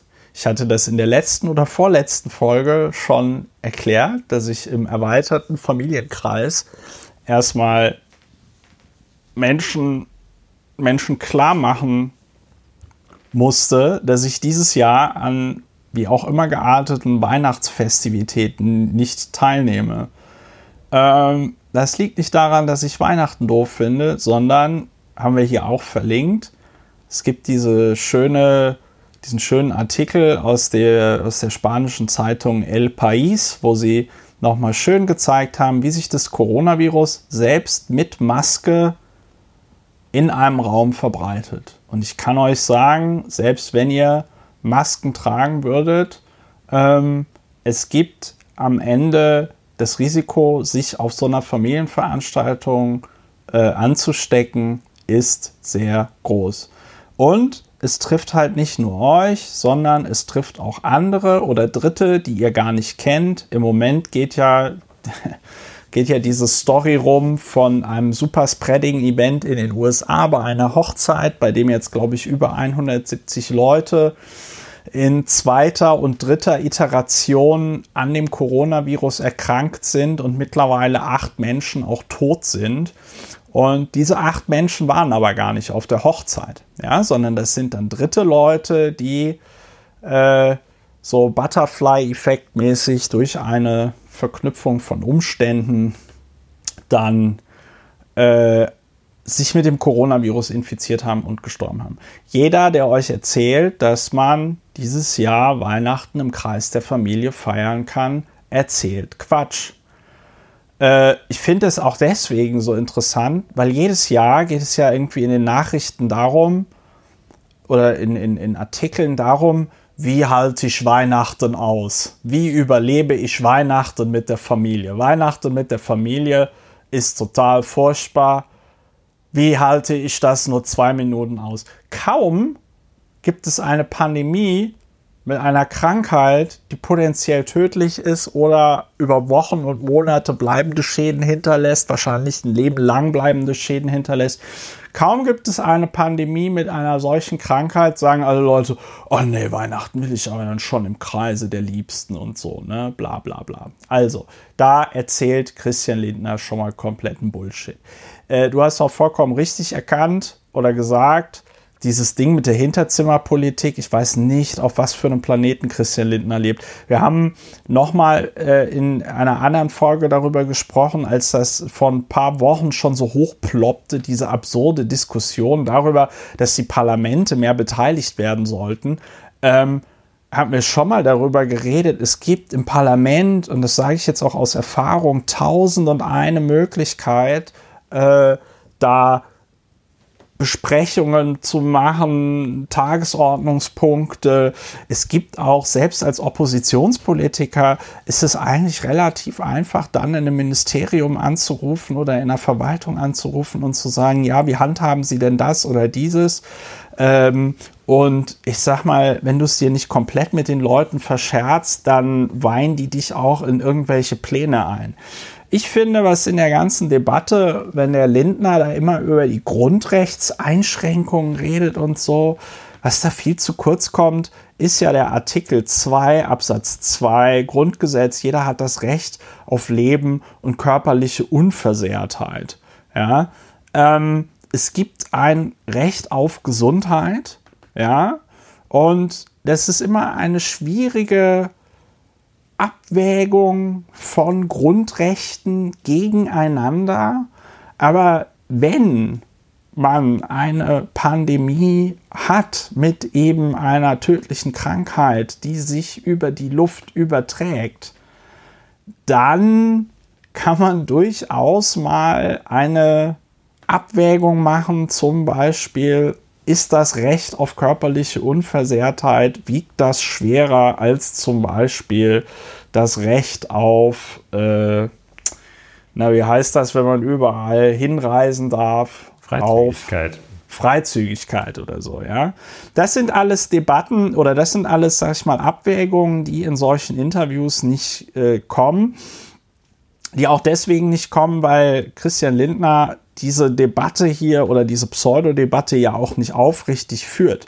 Der möchte sich da irgendwie in Pose schmeißen. Ich meine, dass der ernsthaft bei dieser FFP2-Maskennummer, über die wir ja jetzt gerade erst abgekotzt haben, dass er allen Ernstes sagt, wir haben schon früh vorgeschlagen, FFP2-Masken an ältere Menschen und Menschen mit Vorerkrankungen zu verteilen. You don't say.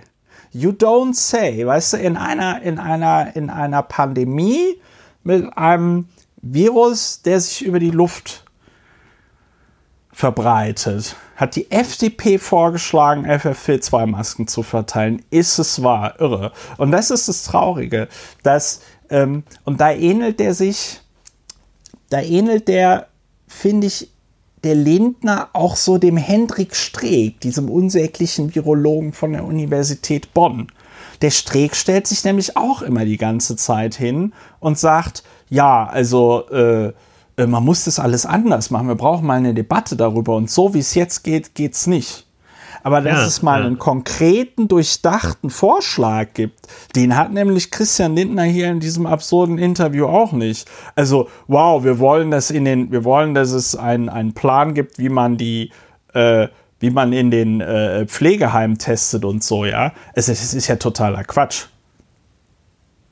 Ja, das ist ja totaler das ist Quatsch. So ein, so ein wahlloses Reinpiesacken äh, in und, und finde ich genau, das erinnert diese, diese, diese Streektechnik, dass man mal hier, mal da äh, sowas sagt, so erratisch, äh, dann einzelne Punkte rausgreift und ja, auch hier die Hotels und das ist doch gar nicht so gefährlich, äh, die Restaurants, die haben doch alle, also so einfach so durch die Gegend gelabert, ähm, das erfüllt das Kriterium alle Tatbestandsmerkmale des Bullshit. Einfach so, so auch so halbklug rumgelabert. Ne? Also das jetzt hier, ja, man müsste doch irgendwie jetzt so Fahrdienste statt Bussen. Ist total, ist einfach so in die Gegend gelabert. Ja. Ähm, ja, also ich finde ganz, also wirklich ganz toll äh, unterstreicht es nochmal, was du jetzt gerade gesagt hast, einfach so in die Gegend gelabert. Ähm, eben genau dieser Absatz hier, in dem er auch das mit dem Blankoscheck sagt. Ja. ja. Der Vorschlag der Großen Koalition ist nämlich unverändert ein Blankoscheck. Es ist nicht klar definiert, welche Freiheitseinschränkungen in welcher Lage angemessen sind. Der Handlungsspielraum der Regierung beim Eingriff in Grundrechte ist also zu groß. Das bleibt verfassungsrechtlich wackelig und politisch ist es keine Grundlage, um die Akzeptanz dauerhaft zu sichern. Äh, da schwingt sich Christian Lindner zum Verfassungsrechtler oder Verfassungsjuristen auf, der er einfach nicht ist. Wie soll das auch klar definiert sein, welche Freiheitseinschränkungen während ja. einer Pandemie angemessen sind? Ja, er plappert da so ein bisschen das nee, nach. Wenn, nein, das muss man, das muss man, da muss man ganz klar sagen, das ist auch nichts Schlimmes aber in einer solchen Situation wird die Angemessenheit von Maßnahmen natürlich von den Gerichten überprüft. Die Parlamente bzw. die Regierungen, die Verordnungen erlassen, fahren auf Sicht und müssen teilweise sehr schnell reagieren. Und dann ist es ganz normal, dass man im Zweifelsfall auch eher etwas mehr macht und dass dann im Zweifelsfall ein Verfassungsgericht sagt oder ein Verwaltungsgericht, ja, das könnt ihr so machen, aber nicht so und bitte besseres nach. Da kommen wir ja gleich auch noch drauf. Und dann zu behaupten, der Handlungsspielraum der Regierung beim Eingriff in Grundrechte ist also zu groß, ist kompletter Quatsch. Wir hatten noch nie eine landesweite Pandemie solchen Ausmaßes. Das ist auch meiner Meinung nach zumindest, weil sonst gäbe es ja wahrscheinlich auch Urteile, die man da die ganze Zeit zitieren würde. Das ist verfassungsrechtlich, zumindest in Bezug auf das Grundgesetz, ist es Neuland. Ich weiß nicht, ob es äh, 1918, 1919 irgendwelche Verordnungen in Deutschland gab zur spanischen Grippe, aber das fand ja dann auch noch in einem anderen Rechtsrahmen statt. Aber es ist kompletter Bullshit und kompletter Quatsch zu behaupten, dass der Handlungsspielraum der Regierung bei Eingriff in Grundrechte zu groß sei. Nein, Quatsch, das ist etwas, das wird ausverhandelt. Und zwar am Ende auch von Verfassungsgerichten. Und das ist auch gut so. Ja, und das, was Christian Lindner da sagt, ähm, wir können, sollten es nochmal in den Kontext auch einbetten unseres weiteren Themas, äh, zu dem ich, wenn du magst, jetzt, ja. wenn du bereit bist, ja. Äh, jetzt auch mich lässt Christian Lindner ratlos zurück. Überleite. Ähm, der Kontext ist nämlich neues Thema, neues Unterthema zum Oberthema. Der Kontext ist, dass just heute am 18. November 2020 beschlossene, nur noch der Ausfertigung durch den Herrn Bundespräsident harrende Gesetz. Echt? Haben Sie es im Bundesrat auch beschlossen? Ja, genau. Das Gesetz zum landläufig äh, Änderung des Infektionsschutzgesetzes genannt. Ähm, ebenfalls etwas spezifischer landläufig äh, das, äh, glaube ich, Bevölkerungsschutzgesetz und im Langtitel das Gesetz zum Schutz der Bevölkerung bei einer epidemischen Lage von nationaler Tragweite. Das ist jetzt verabschiedet worden. Heute zügig durch äh, den Bundestag und den Bundesrat gegangen. So zügig, dass auch das sicherlich Anlass geben wird, Verschwörungstheorien, ah, die machen das hier so unter dem Radarschirm, zu produzieren. 415 Abgeordnete im Bundestag stimmten für die Regelung und äh, 236 dagegen. Im Bundesrat erhielt das Gesetz 49 der von 69 möglichen Stimmen, also sehr breit.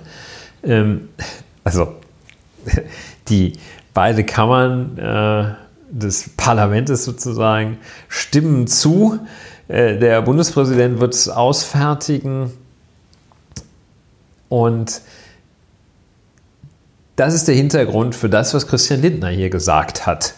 Und wir haben ein, damit ein neu gefasstes Infektionsschutzgesetz, das äh, man sich am besten erschließt, indem man sich den dort äh, neu gefassten, überhaupt neu eingefügten, äh, wenn ich das richtig sehe, ähm, Paragraphen, Paragraphen 28a. Richtig, Paragraph 28a anschaut. Und äh, Paragraph 28a ähm, genau, das ist der neue Paragraph 28a. Dazu muss man wissen, äh, das Infektionsschutzgesetz, das ist ja ein Gesetz, das äh, vorsorglich äh, geschaffen wurde. Die Regeln und Regelungen darin beziehen sich ja auf eine Situation, die damals bei Erlass des Gesetzes, man muss es sagen, lieber Herr Christian Lindner, gab es da kein Corona, als das Infektionsschutzgesetz gemacht wurde. Nee. Das äh, wusste man auch nicht, wie das, also man wusste es nicht aus konkreter Anschauung. Man machte sich so Gedanken, was passiert denn, wenn hier mal so eine flächendeckende Infektion, also auch Pandemie genannt, losgeht. Mit diesem alten, jutenalten Infektionsschutzgesetz hat man bis jetzt gearbeitet und jetzt hat man gesagt, ey, das ist äh, doch irgendwie eine ziemlich heikle, krasse Nummer hier.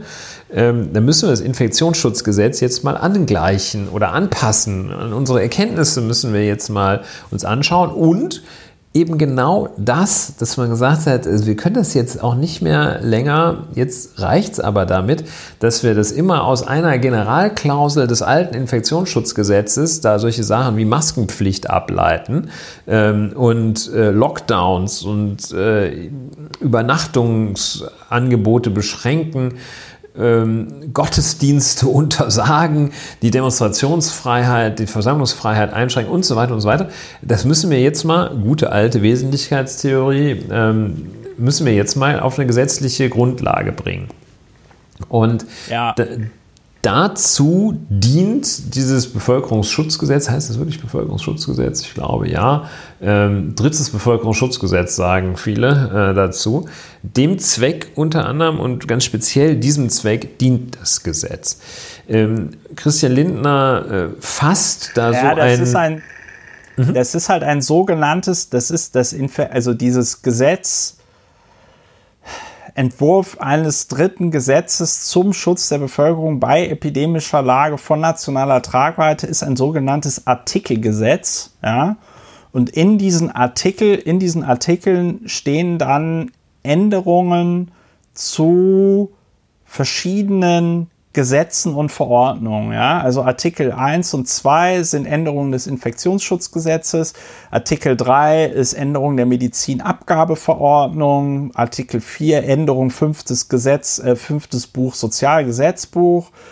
Äh, und so weiter und so fort. Ja, dann wird noch im Artikel 7 äh, auf die Einschränkung von Grundrechten hingewiesen und so weiter. Das ist auch Formerfordernis bei einem Gesetz, das in die Grundrechte eingreift.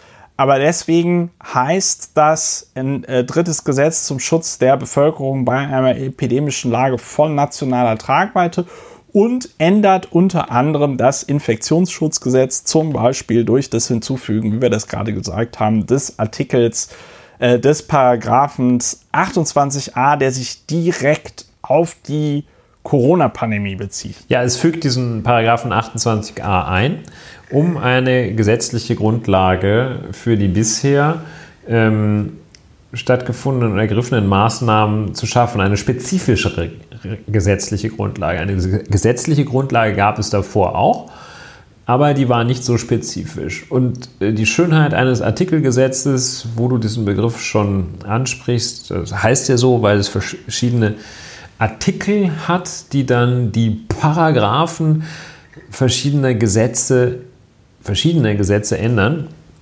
Und äh, ein Artikelgesetz ist äh, immer nicht so ganz einfach zu lesen. Also zum Beispiel heißt es in ähm, in Artikel 1 äh, dieses Artikelgesetzes an, an einer Stelle ähm, zur Änderung des, äh, des Infektionsschutzgesetzes ähm, Paragraph 9 wird wie folgt geändert, Absatz 1 wird wie folgt geändert. In Nummer 1 Buchstabe R werden die Wörter Zitat 4, Paragraph 54a Absatz 1 Nummer 1 und 2 Zitat Ende durch die Wörter Paragraph 54 Absatz 54a Absatz 1 Nummer 1 bis 5 ersetzt. Und so geht es immer weiter. Ne?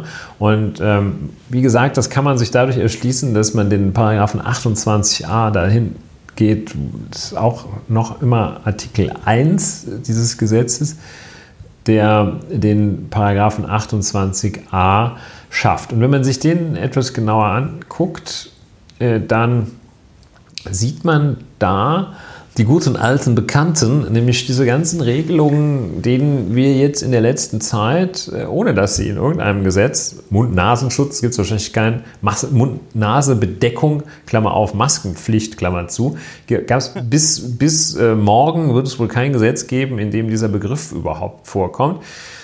Gleichwohl äh, sind solche Sachen beschlossen worden und man sagt jetzt, okay, bevor das sich irgendwelche Ministerpräsidenten ausdenken auf Grundlage der Generalklausel des Infektionsschutzgesetzes, schreiben wir das mal rein. Ja, und dann ja. sieht man hier mal so einen ganzen Katalog, das ist sozusagen das, das wird wahrscheinlich in, in 15 Jahren wird man das total lächerlich finden, was die sich damals überlegt haben. Ne? Ähm, aber das ist jetzt hier so ein bisschen der State of the Art der Maßnahmen, die man sich in Deutschland vorstellen kann. Ne?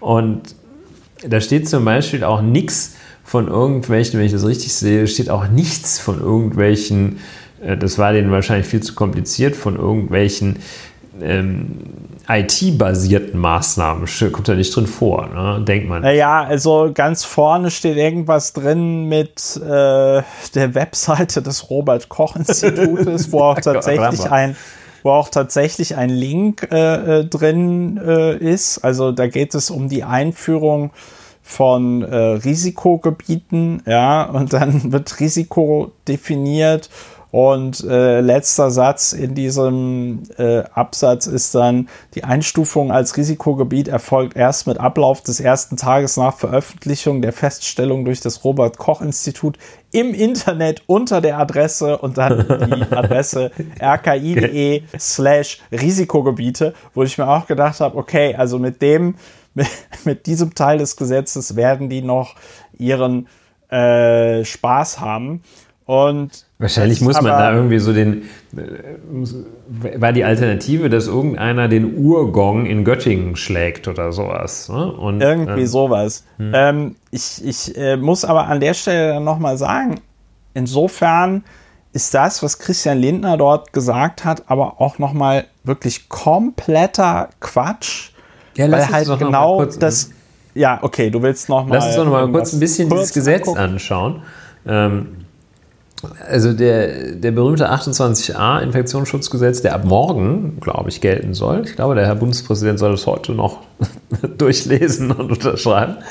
Ähm, dieser Absatz 1 äh, fasst diese ganzen Maßnahmen zusammen. Absatz 2 sagt, stellt so ein paar allgemeine Bedingungen auf, äh, nicht allgemein, ein paar Bedingungen auf, unter denen überhaupt diese Maßnahmen in Betracht kommen. Und da stellt er so diese, diese Inzidenzwerte, mit denen wird da so ein bisschen jongliert. Also dieses über 35 Neuinfektionen je 100.000 Einwohner, über 50 äh, Neuinfektionen je 100.000 Einwohner, also tatsächlich Zahlen, von denen wir momentan träumen könnten. Aber ähm, äh, so, mm, es gibt dann zu diesem Gesetz auch schon Stimmen von Verfassungsrechtlern, äh, die nörgeln da so ein bisschen rum. Und diese Nörgel, okay, das ist ein bisschen äh, abwertend, aber jedenfalls wird da so, so, so, ein bisschen, ähm, es wird da so, äh, es gibt, wenn ich das richtig sehe, keine richtige Fundamentalkritik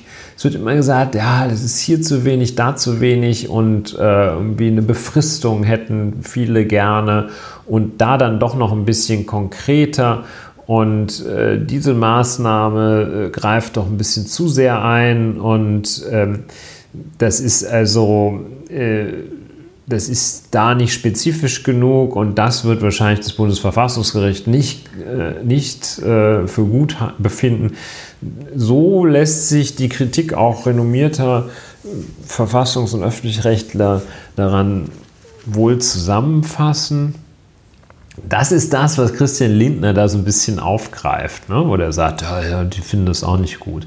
Ja, aber das ist ja, da muss ich jetzt aber jetzt tatsächlich mal meine Kritik anbringen, weil das ist natürlich totaler Spökes. Ne? Also ich sag mal, äh, um es jetzt ein bisschen komplett zu übertreiben, aber die vorige sehr unspezifische Regelung des äh, äh auf die es den Ländern ermöglicht hat, Verordnungen zu erlassen äh, nach Infektionsschutzgesetz, hätte auch ermöglicht, weiß ich nicht, äh, man legt fest, Blutegel müssen angelegt werden oder wir brauchen alle einen Exorzisten, der Corona austreibt oder sonst irgendwas. Das hätten dann auch Gerichte relativ schnell kassiert, weil sie gesagt hätten, das ist nicht unver das ist unverhältnismäßig oder das ist überhaupt nicht erwiesen, dass ein Exorzist überhaupt irgendetwas bringt. Ja, aber äh, hier gibt der Gesetzgeber eine Richtschnur,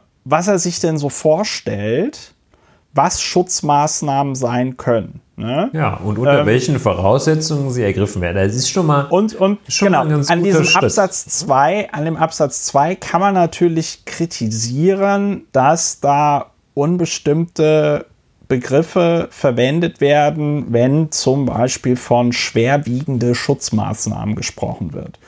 Ja, also da hätte man sich doch gewünscht, dass wenn der Gesetzgeber schon in der Neufassung des 28a Absatz 1 Infektionsschutzgesetz eine Auflistung macht, welche Maßnahmen und es ist keine abschließende Aus Auflistung, ne? weil da steht am Anfang, können insbesondere auch sein. Das bedeutet nicht, dass das abschließend ist, sondern diese 15 Maßnahmen können es sein.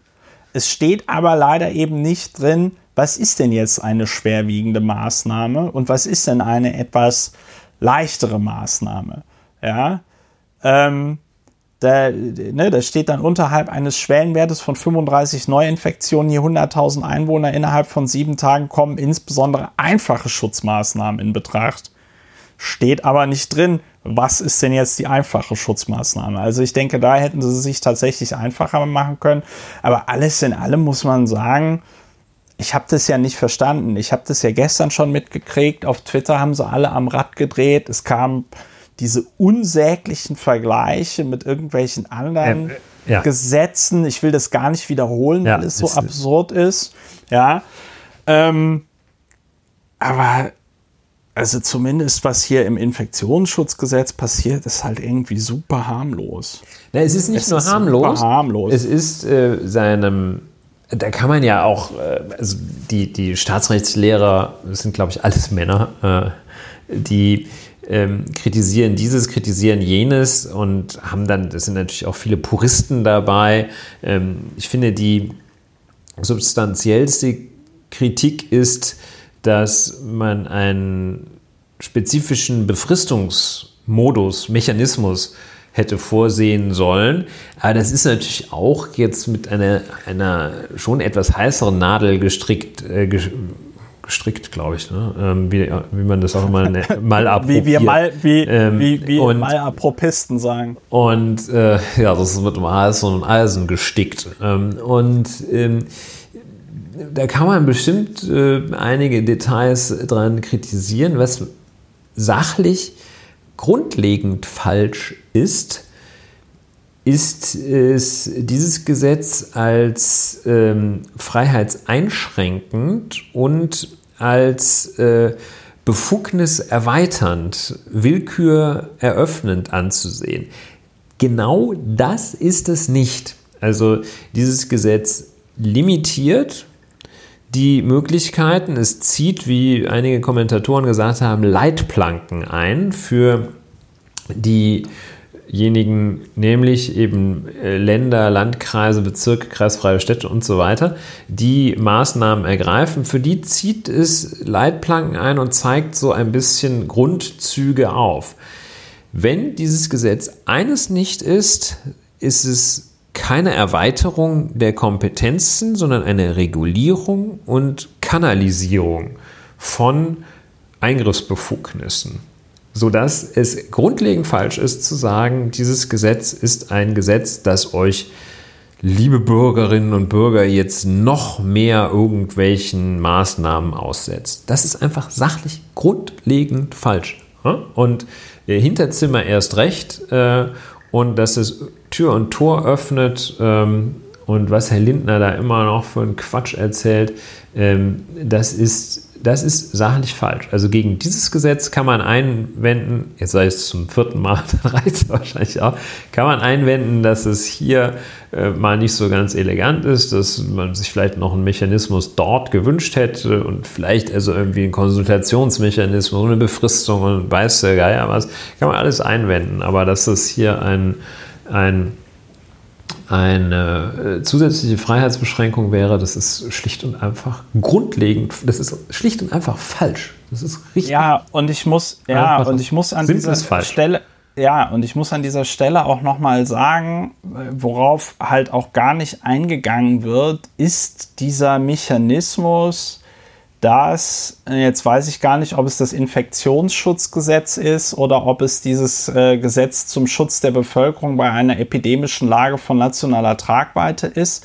Aber äh, nee, es ist tatsächlich der Absatz, ist der Paragraph 5 Absatz 1 des äh, Infektionsschutzgesetzes.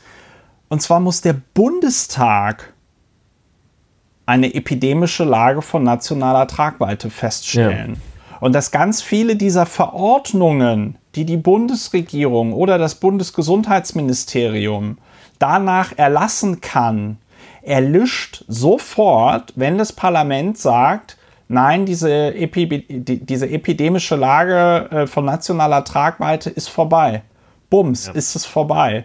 Und also ich, ich habe mich halt echt gewundert, weil ich war im Abgeordnetenhaus wirklich ein Politiker. Ich habe der ganze Zeit, ich habe die ganze Zeit die Staatsanwaltschaft genervt, ich habe die ganze Zeit die Polizei genervt und habe gesagt, ey Leute, ihr habt hier solche Ermittlungsbefugnisse äh, und greift, ihr könnt hier so krass in Grundrechte eingreifen. Ähm, äh, da braucht bedarf es einer besseren parlamentarischen Kontrolle, die es noch immer nicht gibt im Übrigen. Ne? Das heißt, ich bin, was das Thema Grundrechtseingriff angeht, ziemlich sensibilisiert. Und ich sehe es hier ähm, an, ich sehe es hier nicht, dass in irgendeiner Art und Weise die Grundrechte in die so eingegriffen wird, dass ich jetzt sagen würde, oh mein Gott, da, das ist ja jetzt so krass, da müssen wir sofort alle nach Karlsruhe laufen oder so. Ja, sondern wir haben hier diesen Mechanismus, der Bundestag äh, äh, stellt fest, dass wir eine epidemische Lage von nationaler Tragweite haben und dann können Verordnungen erlassen werden und vorher eben nicht. Ja. Und ich finde, wenn man das berücksichtigt, zerfällt auch sofort schon dieses ganze Graune. Vom Blankoscheck. irgendwas vom Blankoscheck und sonst irgendwas. Also auch hier im Paragraphen 28a, äh, äh, über den wir schon so viel geredet haben, ne? Notwendige Schutzmaßnahmen im Sinne des Paragraphen 28 Absatz 1 Satz 1 können im Rahmen der Bekämpfung des Coronavirus SARS-CoV-2 für die Dauer der Feststellung einer epidemischen Lage von nationaler Tragweite nach Paragraph 5 Absatz 1 Satz 1 durch den Deutschen Bundestag neben den in Paragraph 28 Absatz 1 Satz 1 und 2 genannten insbesondere auch sein. Mhm. Das heißt, hier ist dieser Mechanismus, ich sage es jetzt zum fünften Mal, und wer sich da allen Ernstes hinstellt und sagt, oh, das ist jetzt aber äh, das ist jetzt aber eine krasse Einschränkung unserer Grundrechte. Ja,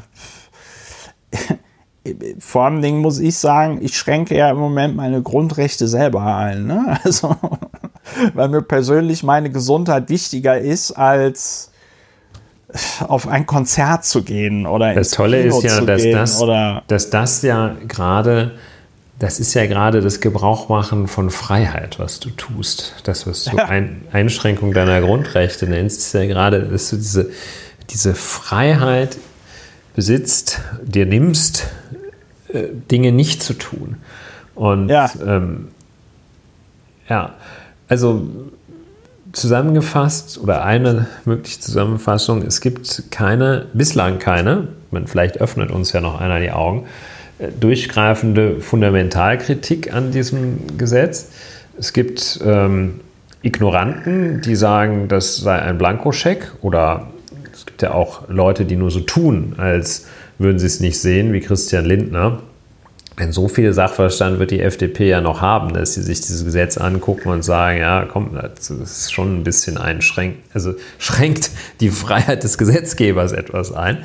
Ähm, also äh, es gibt außer Detailkritik gibt es äh, keine grundlegende Kritik gegen dieses Gesetz. Dass man das sicherlich besser machen kann, ist, ist richtig. Ich halte auch diese Kritik, dass äh, die Grundrechtseingriffe nicht ausreichend klar definiert sind, nicht für durchgreifend. Das wird nämlich gerade mit Verweis auf diese Regelbeispielstechnik zum Teil vertreten. Leute, die sagen, äh, Moment mal, wenn ihr in die Grundrechte eingreift, dann könnt ihr nicht sagen, dass darf der Staat unter anderem durch diese, aber äh, keine abschließende Aufzählung dahin hauen, äh, dass das natürlich gerade dem Wesen der Pandemie äh, geschuldet ist und dieser dynamischen Entwicklung, in der ja täglich neue Erkenntnisse, in der ja auch die Lernkurve wahrscheinlich exponentiell ansteigt, ähm, kann man dem Gesetzgeber ja nur sehr dankbar dafür sein, dass der da kein Numerus Clausus von Maßnahmen reingeschrieben hat und dann eine Maßnahme, an die noch keiner denkt, selbst Herr Professor Drosten noch nicht drauf gekommen ist, äh, die steht dann halt nicht im 28a, kann man nicht machen. Ne? Also das ist, äh, ja, also ich finde es äh, erstmal einen ganz guten, ganz guten Schritt. Ich bin gespannt. Es muss ja auch nicht alles schlecht sein, muss ja nicht immer alles Kacke sein. Ganz guten Schritt. Äh, gespannt, wie sich das weiterentwickelt. Bin gespannt, ob jemand ähm, in noch tiefgreifender, tiefschürfenderer Analyse, als wir sie jetzt angestellt haben, da grundlegende Fehler sieht. Aber bisher geht das erstmal. Das ja, Schöne ist, also, vielleicht noch ein, für den letzten Gedanken, noch ganz kurz. Ähm, ja. Das Schöne ist, dadurch, dass es jetzt ein Gesetz ist, äh, unterliegt das ja auch der abstrakten Normenkontrolle. Vorher ja. konnte ja, äh, man kann ja nicht hingehen und äh, ja, äh, einfach mal so ein. Jetzt hat man ein Gesetz, kann man mal, kann man, können, können ja äh, die entsprechende äh, Zahl von Abgeordneten oder Fraktionen äh, kann ja hingehen, kann ja nach Karlsruhe gehen und sagen, das ist krass verfassungswidrig hier. Da ja. werden die aber was hören. ja, also äh, ich, ich habe mich auch jetzt in Vorbereitung dieser Sendung, habe ich mir ja gedacht, komm Christopher, liest du dir mal den einen oder anderen Artikel durch. Ne? Soll auch zu deinem Schaden nicht sein. Und was mich tatsächlich gewundert hat, war, ich habe eigentlich kaum eine Aufbereitung juristischer Art und Weise äh, gefunden. Das ist ja ein altes Anliegen von Ulrich und mir, dass wir schon seit dieser Podcast noch lauer informiert hieß, immer gesagt haben, es bedürf, es bedarf mehr juristischen Sachverstands in äh, Redaktionen, damit eben Gesetze kundig auch bewertet werden können, ohne dass man sich dort äh, von, weiß ich nicht, wiederum Dritten abhängig macht, die gegebenenfalls auch nochmal eine eigene Agenda verfolgen. Und der einzige Artikel hat mir dankenswerterweise der Dominik Höch auf äh, Twitter weitergeleitet, ist von Christian Rath der ist der rechtspolitische Korrespondent der Taz und da wird auch noch mal kurz darüber gesprochen, ja, was da jetzt alles für Behauptungen im Raum stehen, ne? weiß ich nicht, Deutschland wird keine Hygienediktatur und so weiter. Und dann erklärt der Christian Rath noch mal ganz kurz, dass äh, ja also die gängigsten Behauptungen in Bezug auf dieses Infektion, diese Änderungen ähm, halt kompletter Quatsch sind. Ich mag nicht ausschließen, dass gegebenenfalls irgendeine Regelung, irgendeine Neuregelung da jetzt im Sozialgesetzbuch, äh, äh, dass die möglicherweise irgendwas macht, was man nicht gut findet. Aber wenn ich es richtig verstanden habe, geht es darum zum Beispiel, dass Menschen, die äh, nicht krankenversichert sind, trotzdem die Möglichkeit bekommen, sich gegen Corona impfen zu lassen und so, ja.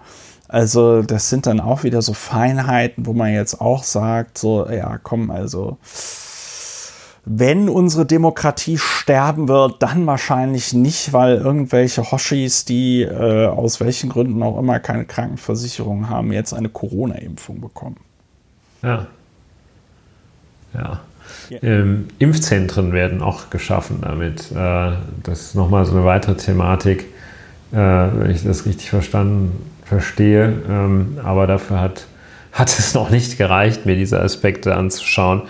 Ähm, und ist ja ein schöner Punkt, ne, dass da auch die, den du gebracht hast, dass da Legal Education, wie wir es ja auf Norddeutsch ja. nennen, gefordert ist, eben äh, Legal Education, auch wenn man zum Beispiel Christian Lindner interviewt und der so einen Quatsch erzählt. Das hier, ja. oh, der Blankoscheck, der Blankoscheck. Ja, es würde ja, ähm, es würde ja vollkommen reichen, wenn man einfach. Da wäre es gut, wenn man den würde, Entwurf vorher gelesen hätte. Einfach. Ja, es würde, es sagt, würde ja Was meinen Sie denn, Herr Lindner? Genau. Die, die, die Regelung, dass Gottesdienste jetzt nur noch unter ganz besonders ja äh, engen Voraussetzungen äh, eingeschränkt werden dürfen, ja. äh, anders als bisher, nämlich soweit das zwingend erforderlich ist. Also ähm, gastronomische Einrichtungen kann man, wenn man es für erforderlich und angemessen hält, aber Gottesdienst und Versammlung müssen zwingend erforderliche Gründe. Ja. So, was meinen Sie ja. denn, Herr Lindner? Welche, welche, wo, wo ist denn der Blankoscheck ja. hier? Herr, Herr, Lindner, wo ist der Blankoscheck? Ist er vielleicht bei Paragraph 20i Absatz 3 Nummer 1 äh, SGB 5? Ist es das? Meinen Sie das, Herr Lindner? Haben Sie, haben Sie ein dann, Da muss, da muss Christian Lindner dann Farbe bekennen, denn Christian Lindner weiß nicht, wofür die Abkürzung SGB steht. Ja, äh, Denn ist es kein dieser, dieser, Teil, äh, dieser Teil der Gesetzgebung ist Christian Lindner und fremd. verschiedenen seiner Kollegen aus der FDP äh, absolut fremd. Ja, SGB V ist keine exotische Sexpraktik, sondern das Sozialgesetzbuch Nummer 5. Und da steht tatsächlich also drin, äh, dass Personen, die nicht in der gesetzlichen Krankenversicherung versichert sind, Anspruch auf Leistung nach Nummer 1 haben und in Nummer 1 steht drin, dass das Bundesministerium für Gesundheit bei so einer Pandemie, wenn der Bundestag das festgestellt haben, eine Rechtsverordnung erlassen kann, die regelt, dass äh, Versicherte Anspruch auf Schutzimpfungen haben und dass Versicherte äh, gewisse Tests machen können, die dann nachweisen, dass sie eine Infektion haben oder dass sie sie nicht haben. Ähm, das heißt, da hat man sich in dieser feinen Ziselierung dieses Artikelgesetzes, das merkt man schon, auch wenn es mit heißer Nadel gestrickt ist, hat man sich schon Gedanken darüber gemacht, was man da jetzt wie ändert. Und zum Beispiel jetzt bei dieser erwähnten Änderung des SGB V wird klar, da bereitet man sich darauf vor, Verordnungen erlassen zu können, die dann regeln, wie mit den jetzt äh, doch langsam am Horizont erscheinenden Corona-Impfstoffen, wie da die Leute ähm, mit versorgt werden können. Also wir hatten am Anfang der Folge von, wie hast du das genannt, von einem Papiertiger. Nee, wir hatten am Anfang der Folge von von Themen gesprochen, die nicht so heiß gegessen werden, wie sie gekocht werden. Und mir scheint doch, dass dieser, dass diese dritte, dass dieser Entwurf eines dritten Gesetzes zum Schutz der Bevölkerung bei einer epidemischen Lage von nationaler Tragweite, dass das deutlich zu heiß gegessen äh, wurde. Ähm, nee, deutlich zu heiß gekocht wurde, als es dann gegessen wurde. Es wurde für deutlich heißer gehalten. als es ich habe gedacht, du wärst heißer, aber irgendwie ist es dann. I thought you were hot. Ähm, I thought you were hot. Ja, vielleicht der, der Präzision halber noch. Äh, Entwurf äh, ist es inzwischen nicht mehr, weil äh, der Herr Bundespräsident ja, ich, ist unterzeichnet ja. hat. Das ist so, wie du das gelesen hast, ist das Gesetz ja, geworden. Ich lese, ich lese da hier ja aus dem Entwurf auf der Webseite des Deutschen Bundestages, der hier heute so beschlossen worden ist. Ja, äh, vielleicht sollten wir dann noch als Addendum, Gott, heute ist echt Tag des Fremdwortes, vielleicht sollten wir dann noch als kleinen Anhang darauf hinweisen, dass es heute auch eine Demo gab der sogenannten Querdenker in ähm, äh, Berlin. Dabei haben so ungefähr 7000 Leute versucht, in irgendeiner Form in den Reichstag einzudringen. Es waren 2000, nach den Erfahrungen bei der letzten Demo, waren 2000 PolizistInnen vor Ort und auch Wasserwerfer. Die Wasserwerfer haben aber nicht äh, ihre, ähm, ihre, wie nennt man das, Düsen Wasser geworfen, haben die nicht? Ich dachte schon. Doch, die haben Wasser geworfen, aber halt, die haben halt tatsächlich so die Sprenklerfunktion angestellt ah. und haben dann einen feinen. Nicht die Massagefunktion. Nicht die Massagefunktion, sondern die Sprenkelfunktion, ja, wahrscheinlich für die Chemtrails, ja. Ähm, haben haben also, haben also so einen Sprühregen gemacht, halt einfach, damit die Leute nass werden, damit es unangenehm nass und kalt wird und sich die Leute dann halt irgendwann wegbewegen. Ähm, es wurden 200 Leute festgenommen, knapp 200 äh, Festnahmen, Freiheitsentziehungen. Zwei der Festgenommenen seien direkt einem Richter vorgeführt worden. Mmh. Das waren dann wahrscheinlich Leute, die irgendwie Steine oder Flaschen geworfen haben oder so. Der, was ist man, wenn man da einem Richter vorgeführt wird, ist man ist dann der Haftrichter, ne? Das ist der Haftrichter, ja. Dann, also wenn die dem ja. Richter vorgeführt werden, dann hat da einer einen Haftbefehl beantragt. Ja. Ja. Vielleicht waren das aber auch äh, einer von den, weiß ich nicht, 50.000 äh, per Haftbefehl gesuchten Nazis in Deutschland.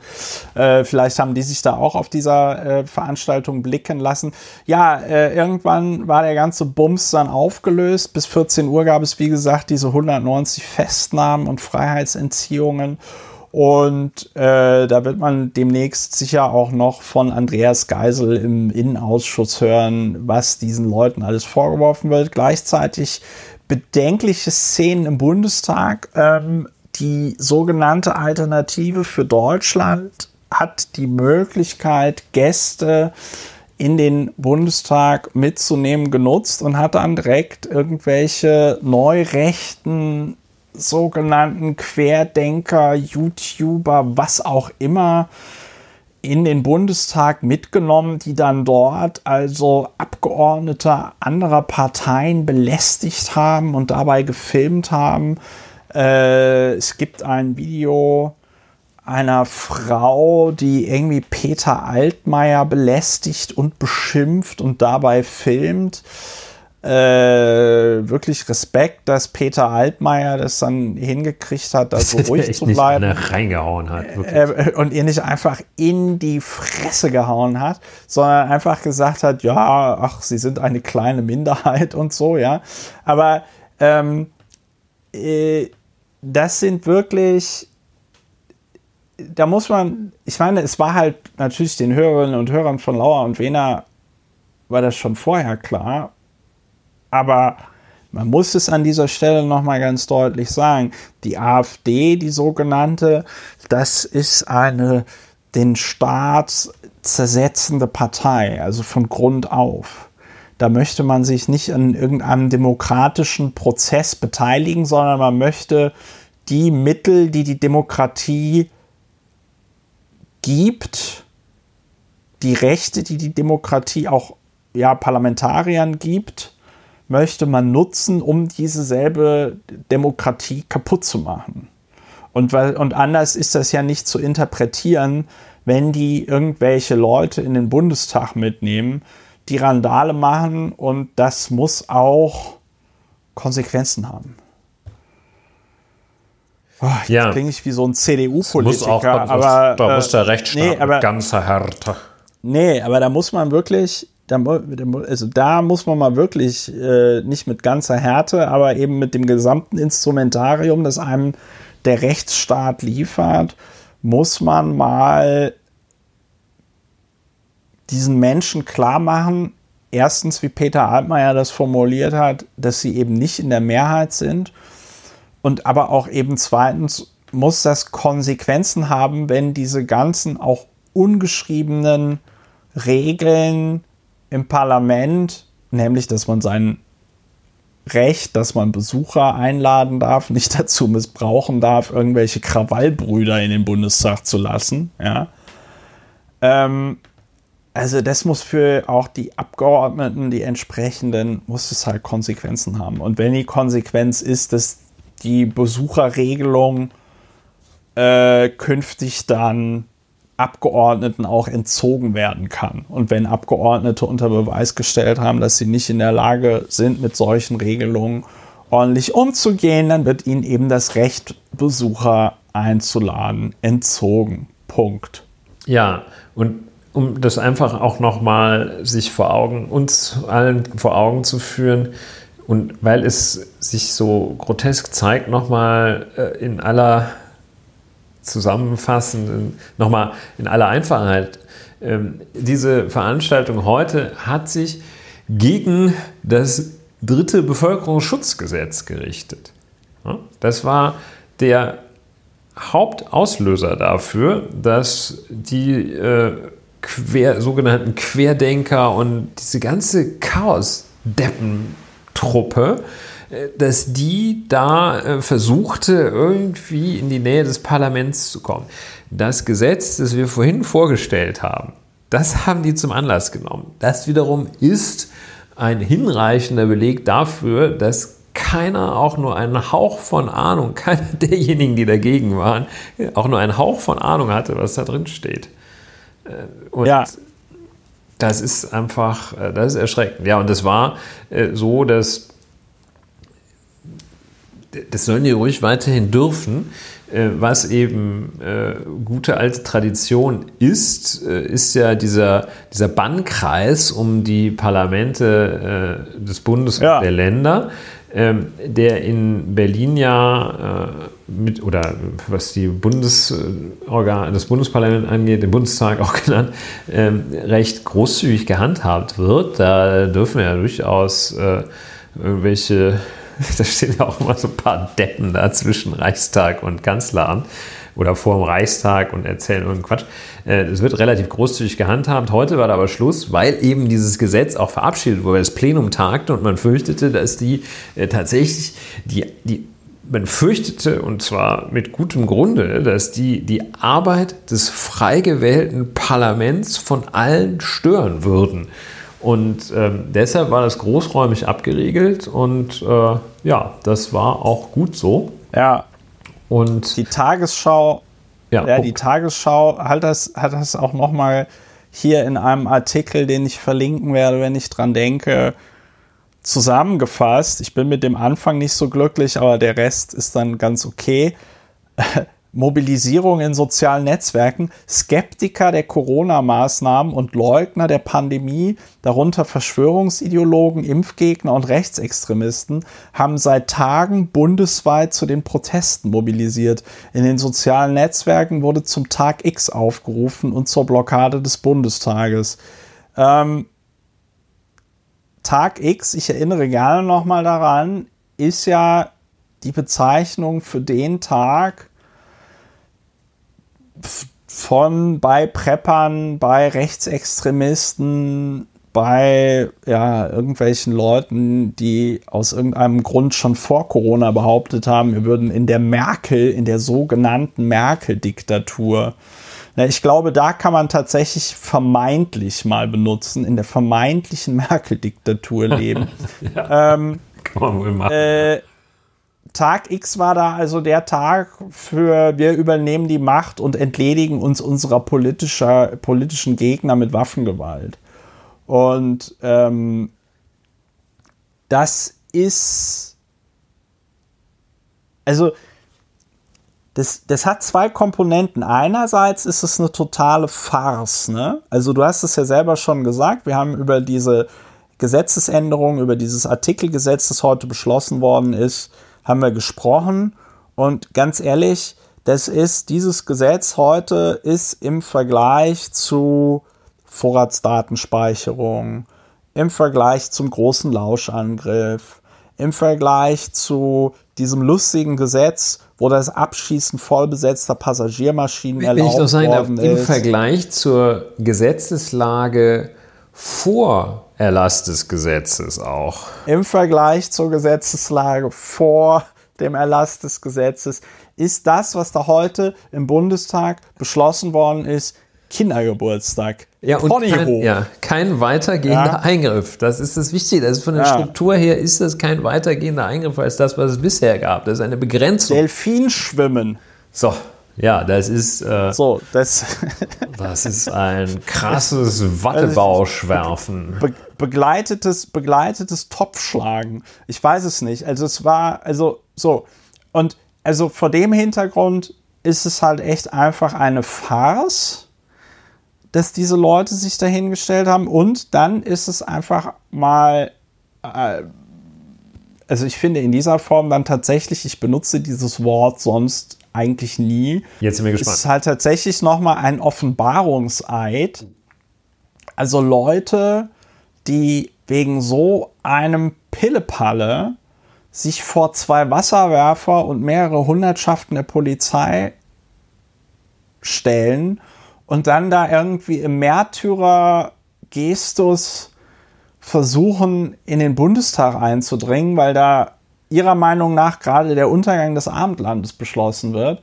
Also diese Leute sind äh, ja demokratiezersetzend, äh, staatsgefährdend und ähm, haben anscheinend auch zu weiten Teilen erheblich einen an der Waffel. Und mit dieser Pathologisierung möchte ich es nicht verharmlosen, aber da muss man schon in einer sehr speziellen Welt leben, um das auf Mittwochvormittag für eine geile Idee zu halten, so seinen Tag zu gestalten. Tja. Ja, das ist ja alles auch, äh, ja.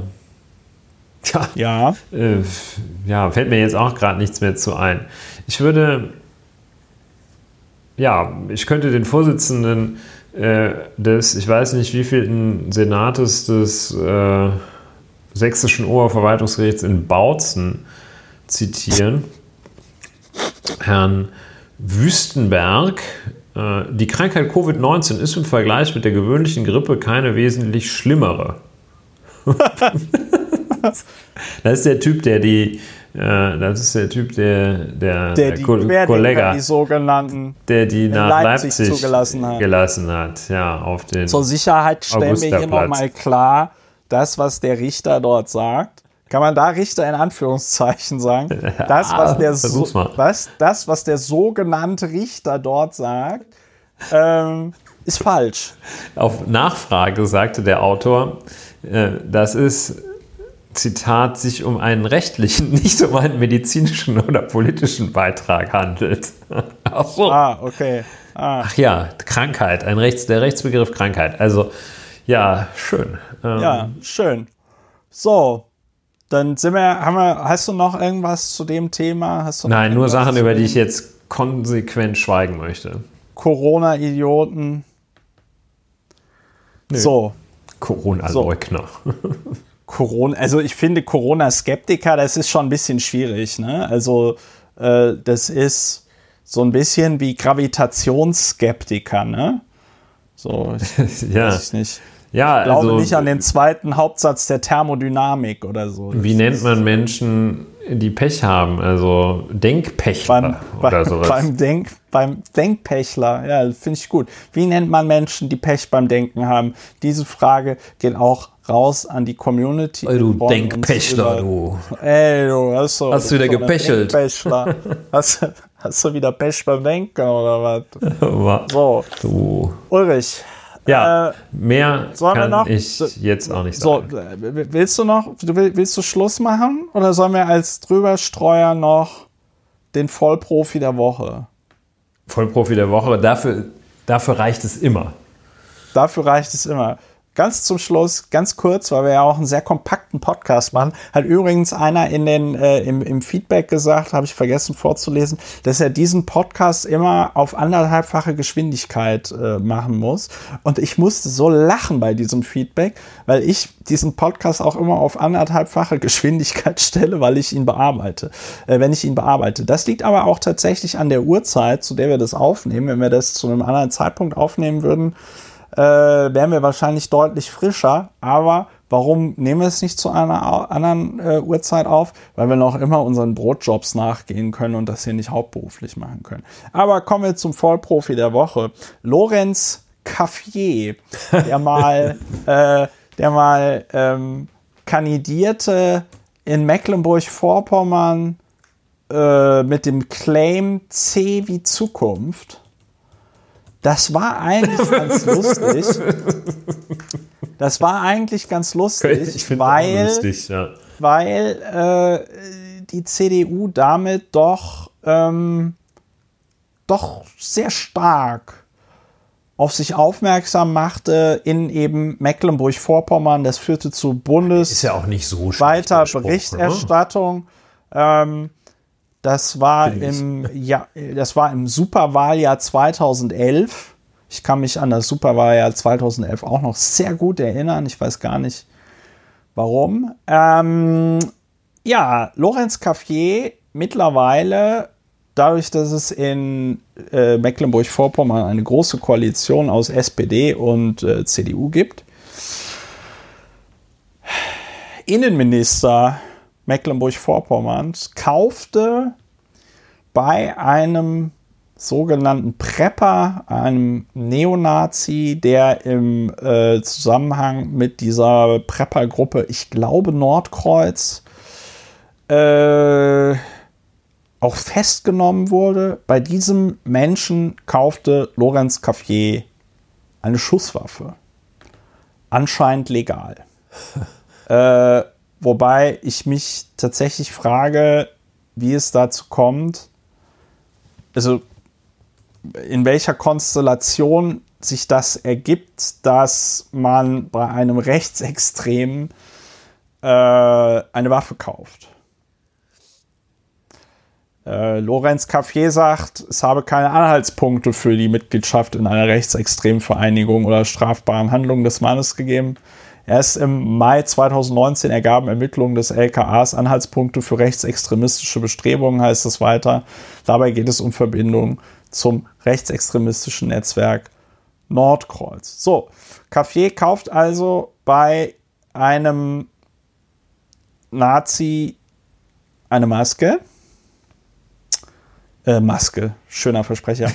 kauft bei einem Nazi eine Waffe und wird ein Jahr lang von Journalistinnen und Journalisten damit äh, konfrontiert.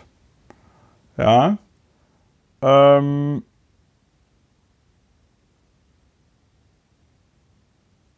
und es ist also seit Mai 2019 wird er damit konfrontiert, hat sich dazu nicht geäußert, wurde dann jetzt vor kurzem mal bei einer Pressekonferenz danach gefragt, stammelte dann rum, ja, das sei Privatsache und wenn man Sachen dazu wissen wolle, solle man ihm einen Brief schicken. Das hat er allen Ernstes so gesagt. Ja, und Lorenz Caffier ist jetzt zurückgetreten. Äh, ich glaube, gestern, ja. Ähm, und das Problem mit diesem Rücktritt, und deswegen ist Lorenz Caffier der Vollprofi der Woche, Woche, ist, dass er sagt, zu dem Waffenkauf sagte er, nicht der Erwerb war der Fehler, sondern der Umgang damit. Dafür entschuldige ich mich.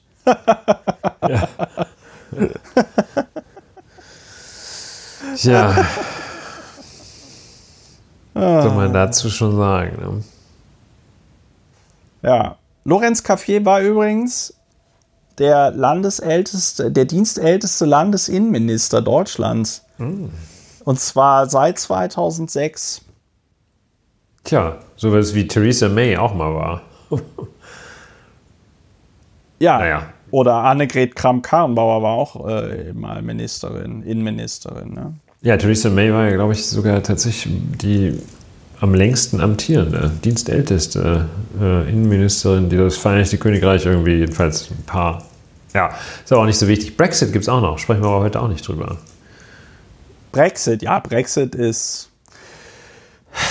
Brexit ist so ein bisschen wie die ähm, Dissertation von äh, Franziska Giffey. Da spricht man erst drüber, wenn man vor vollendeten Tatsachen steht. So ist es. Das heißt, wir biegen ein auf die letzten Meter der Schlussgeraden. Ja, soll ich die Verabschiedung machen? Ja, wir biegen ein auf die letzten Meter der Schlussgeraden. Ist auch ein, nochmal ein, ein Handtuch in den Ring geworfen. Ja. Ich würde sagen, äh, es wird nicht so heiß gestrickt, wie es am Abend geklöppelt wird. Ähm genau. Ja, liebe Hörerinnen und Hörer, das war die 79. Folge von Lauer und Wena. Nächste Woche gibt es ein schönes Jubiläum. Dann kommt die 80. Folge von Lauer und Wena. Äh, ich hoffe, es hat euch gefallen. Äh, wenn es euch gefallen hat, oder auch wenn es euch nicht gefallen hat, ähm, könnt ihr euch ja mal überlegen, ob ihr diesen Podcast finanziell unterstützen wollt.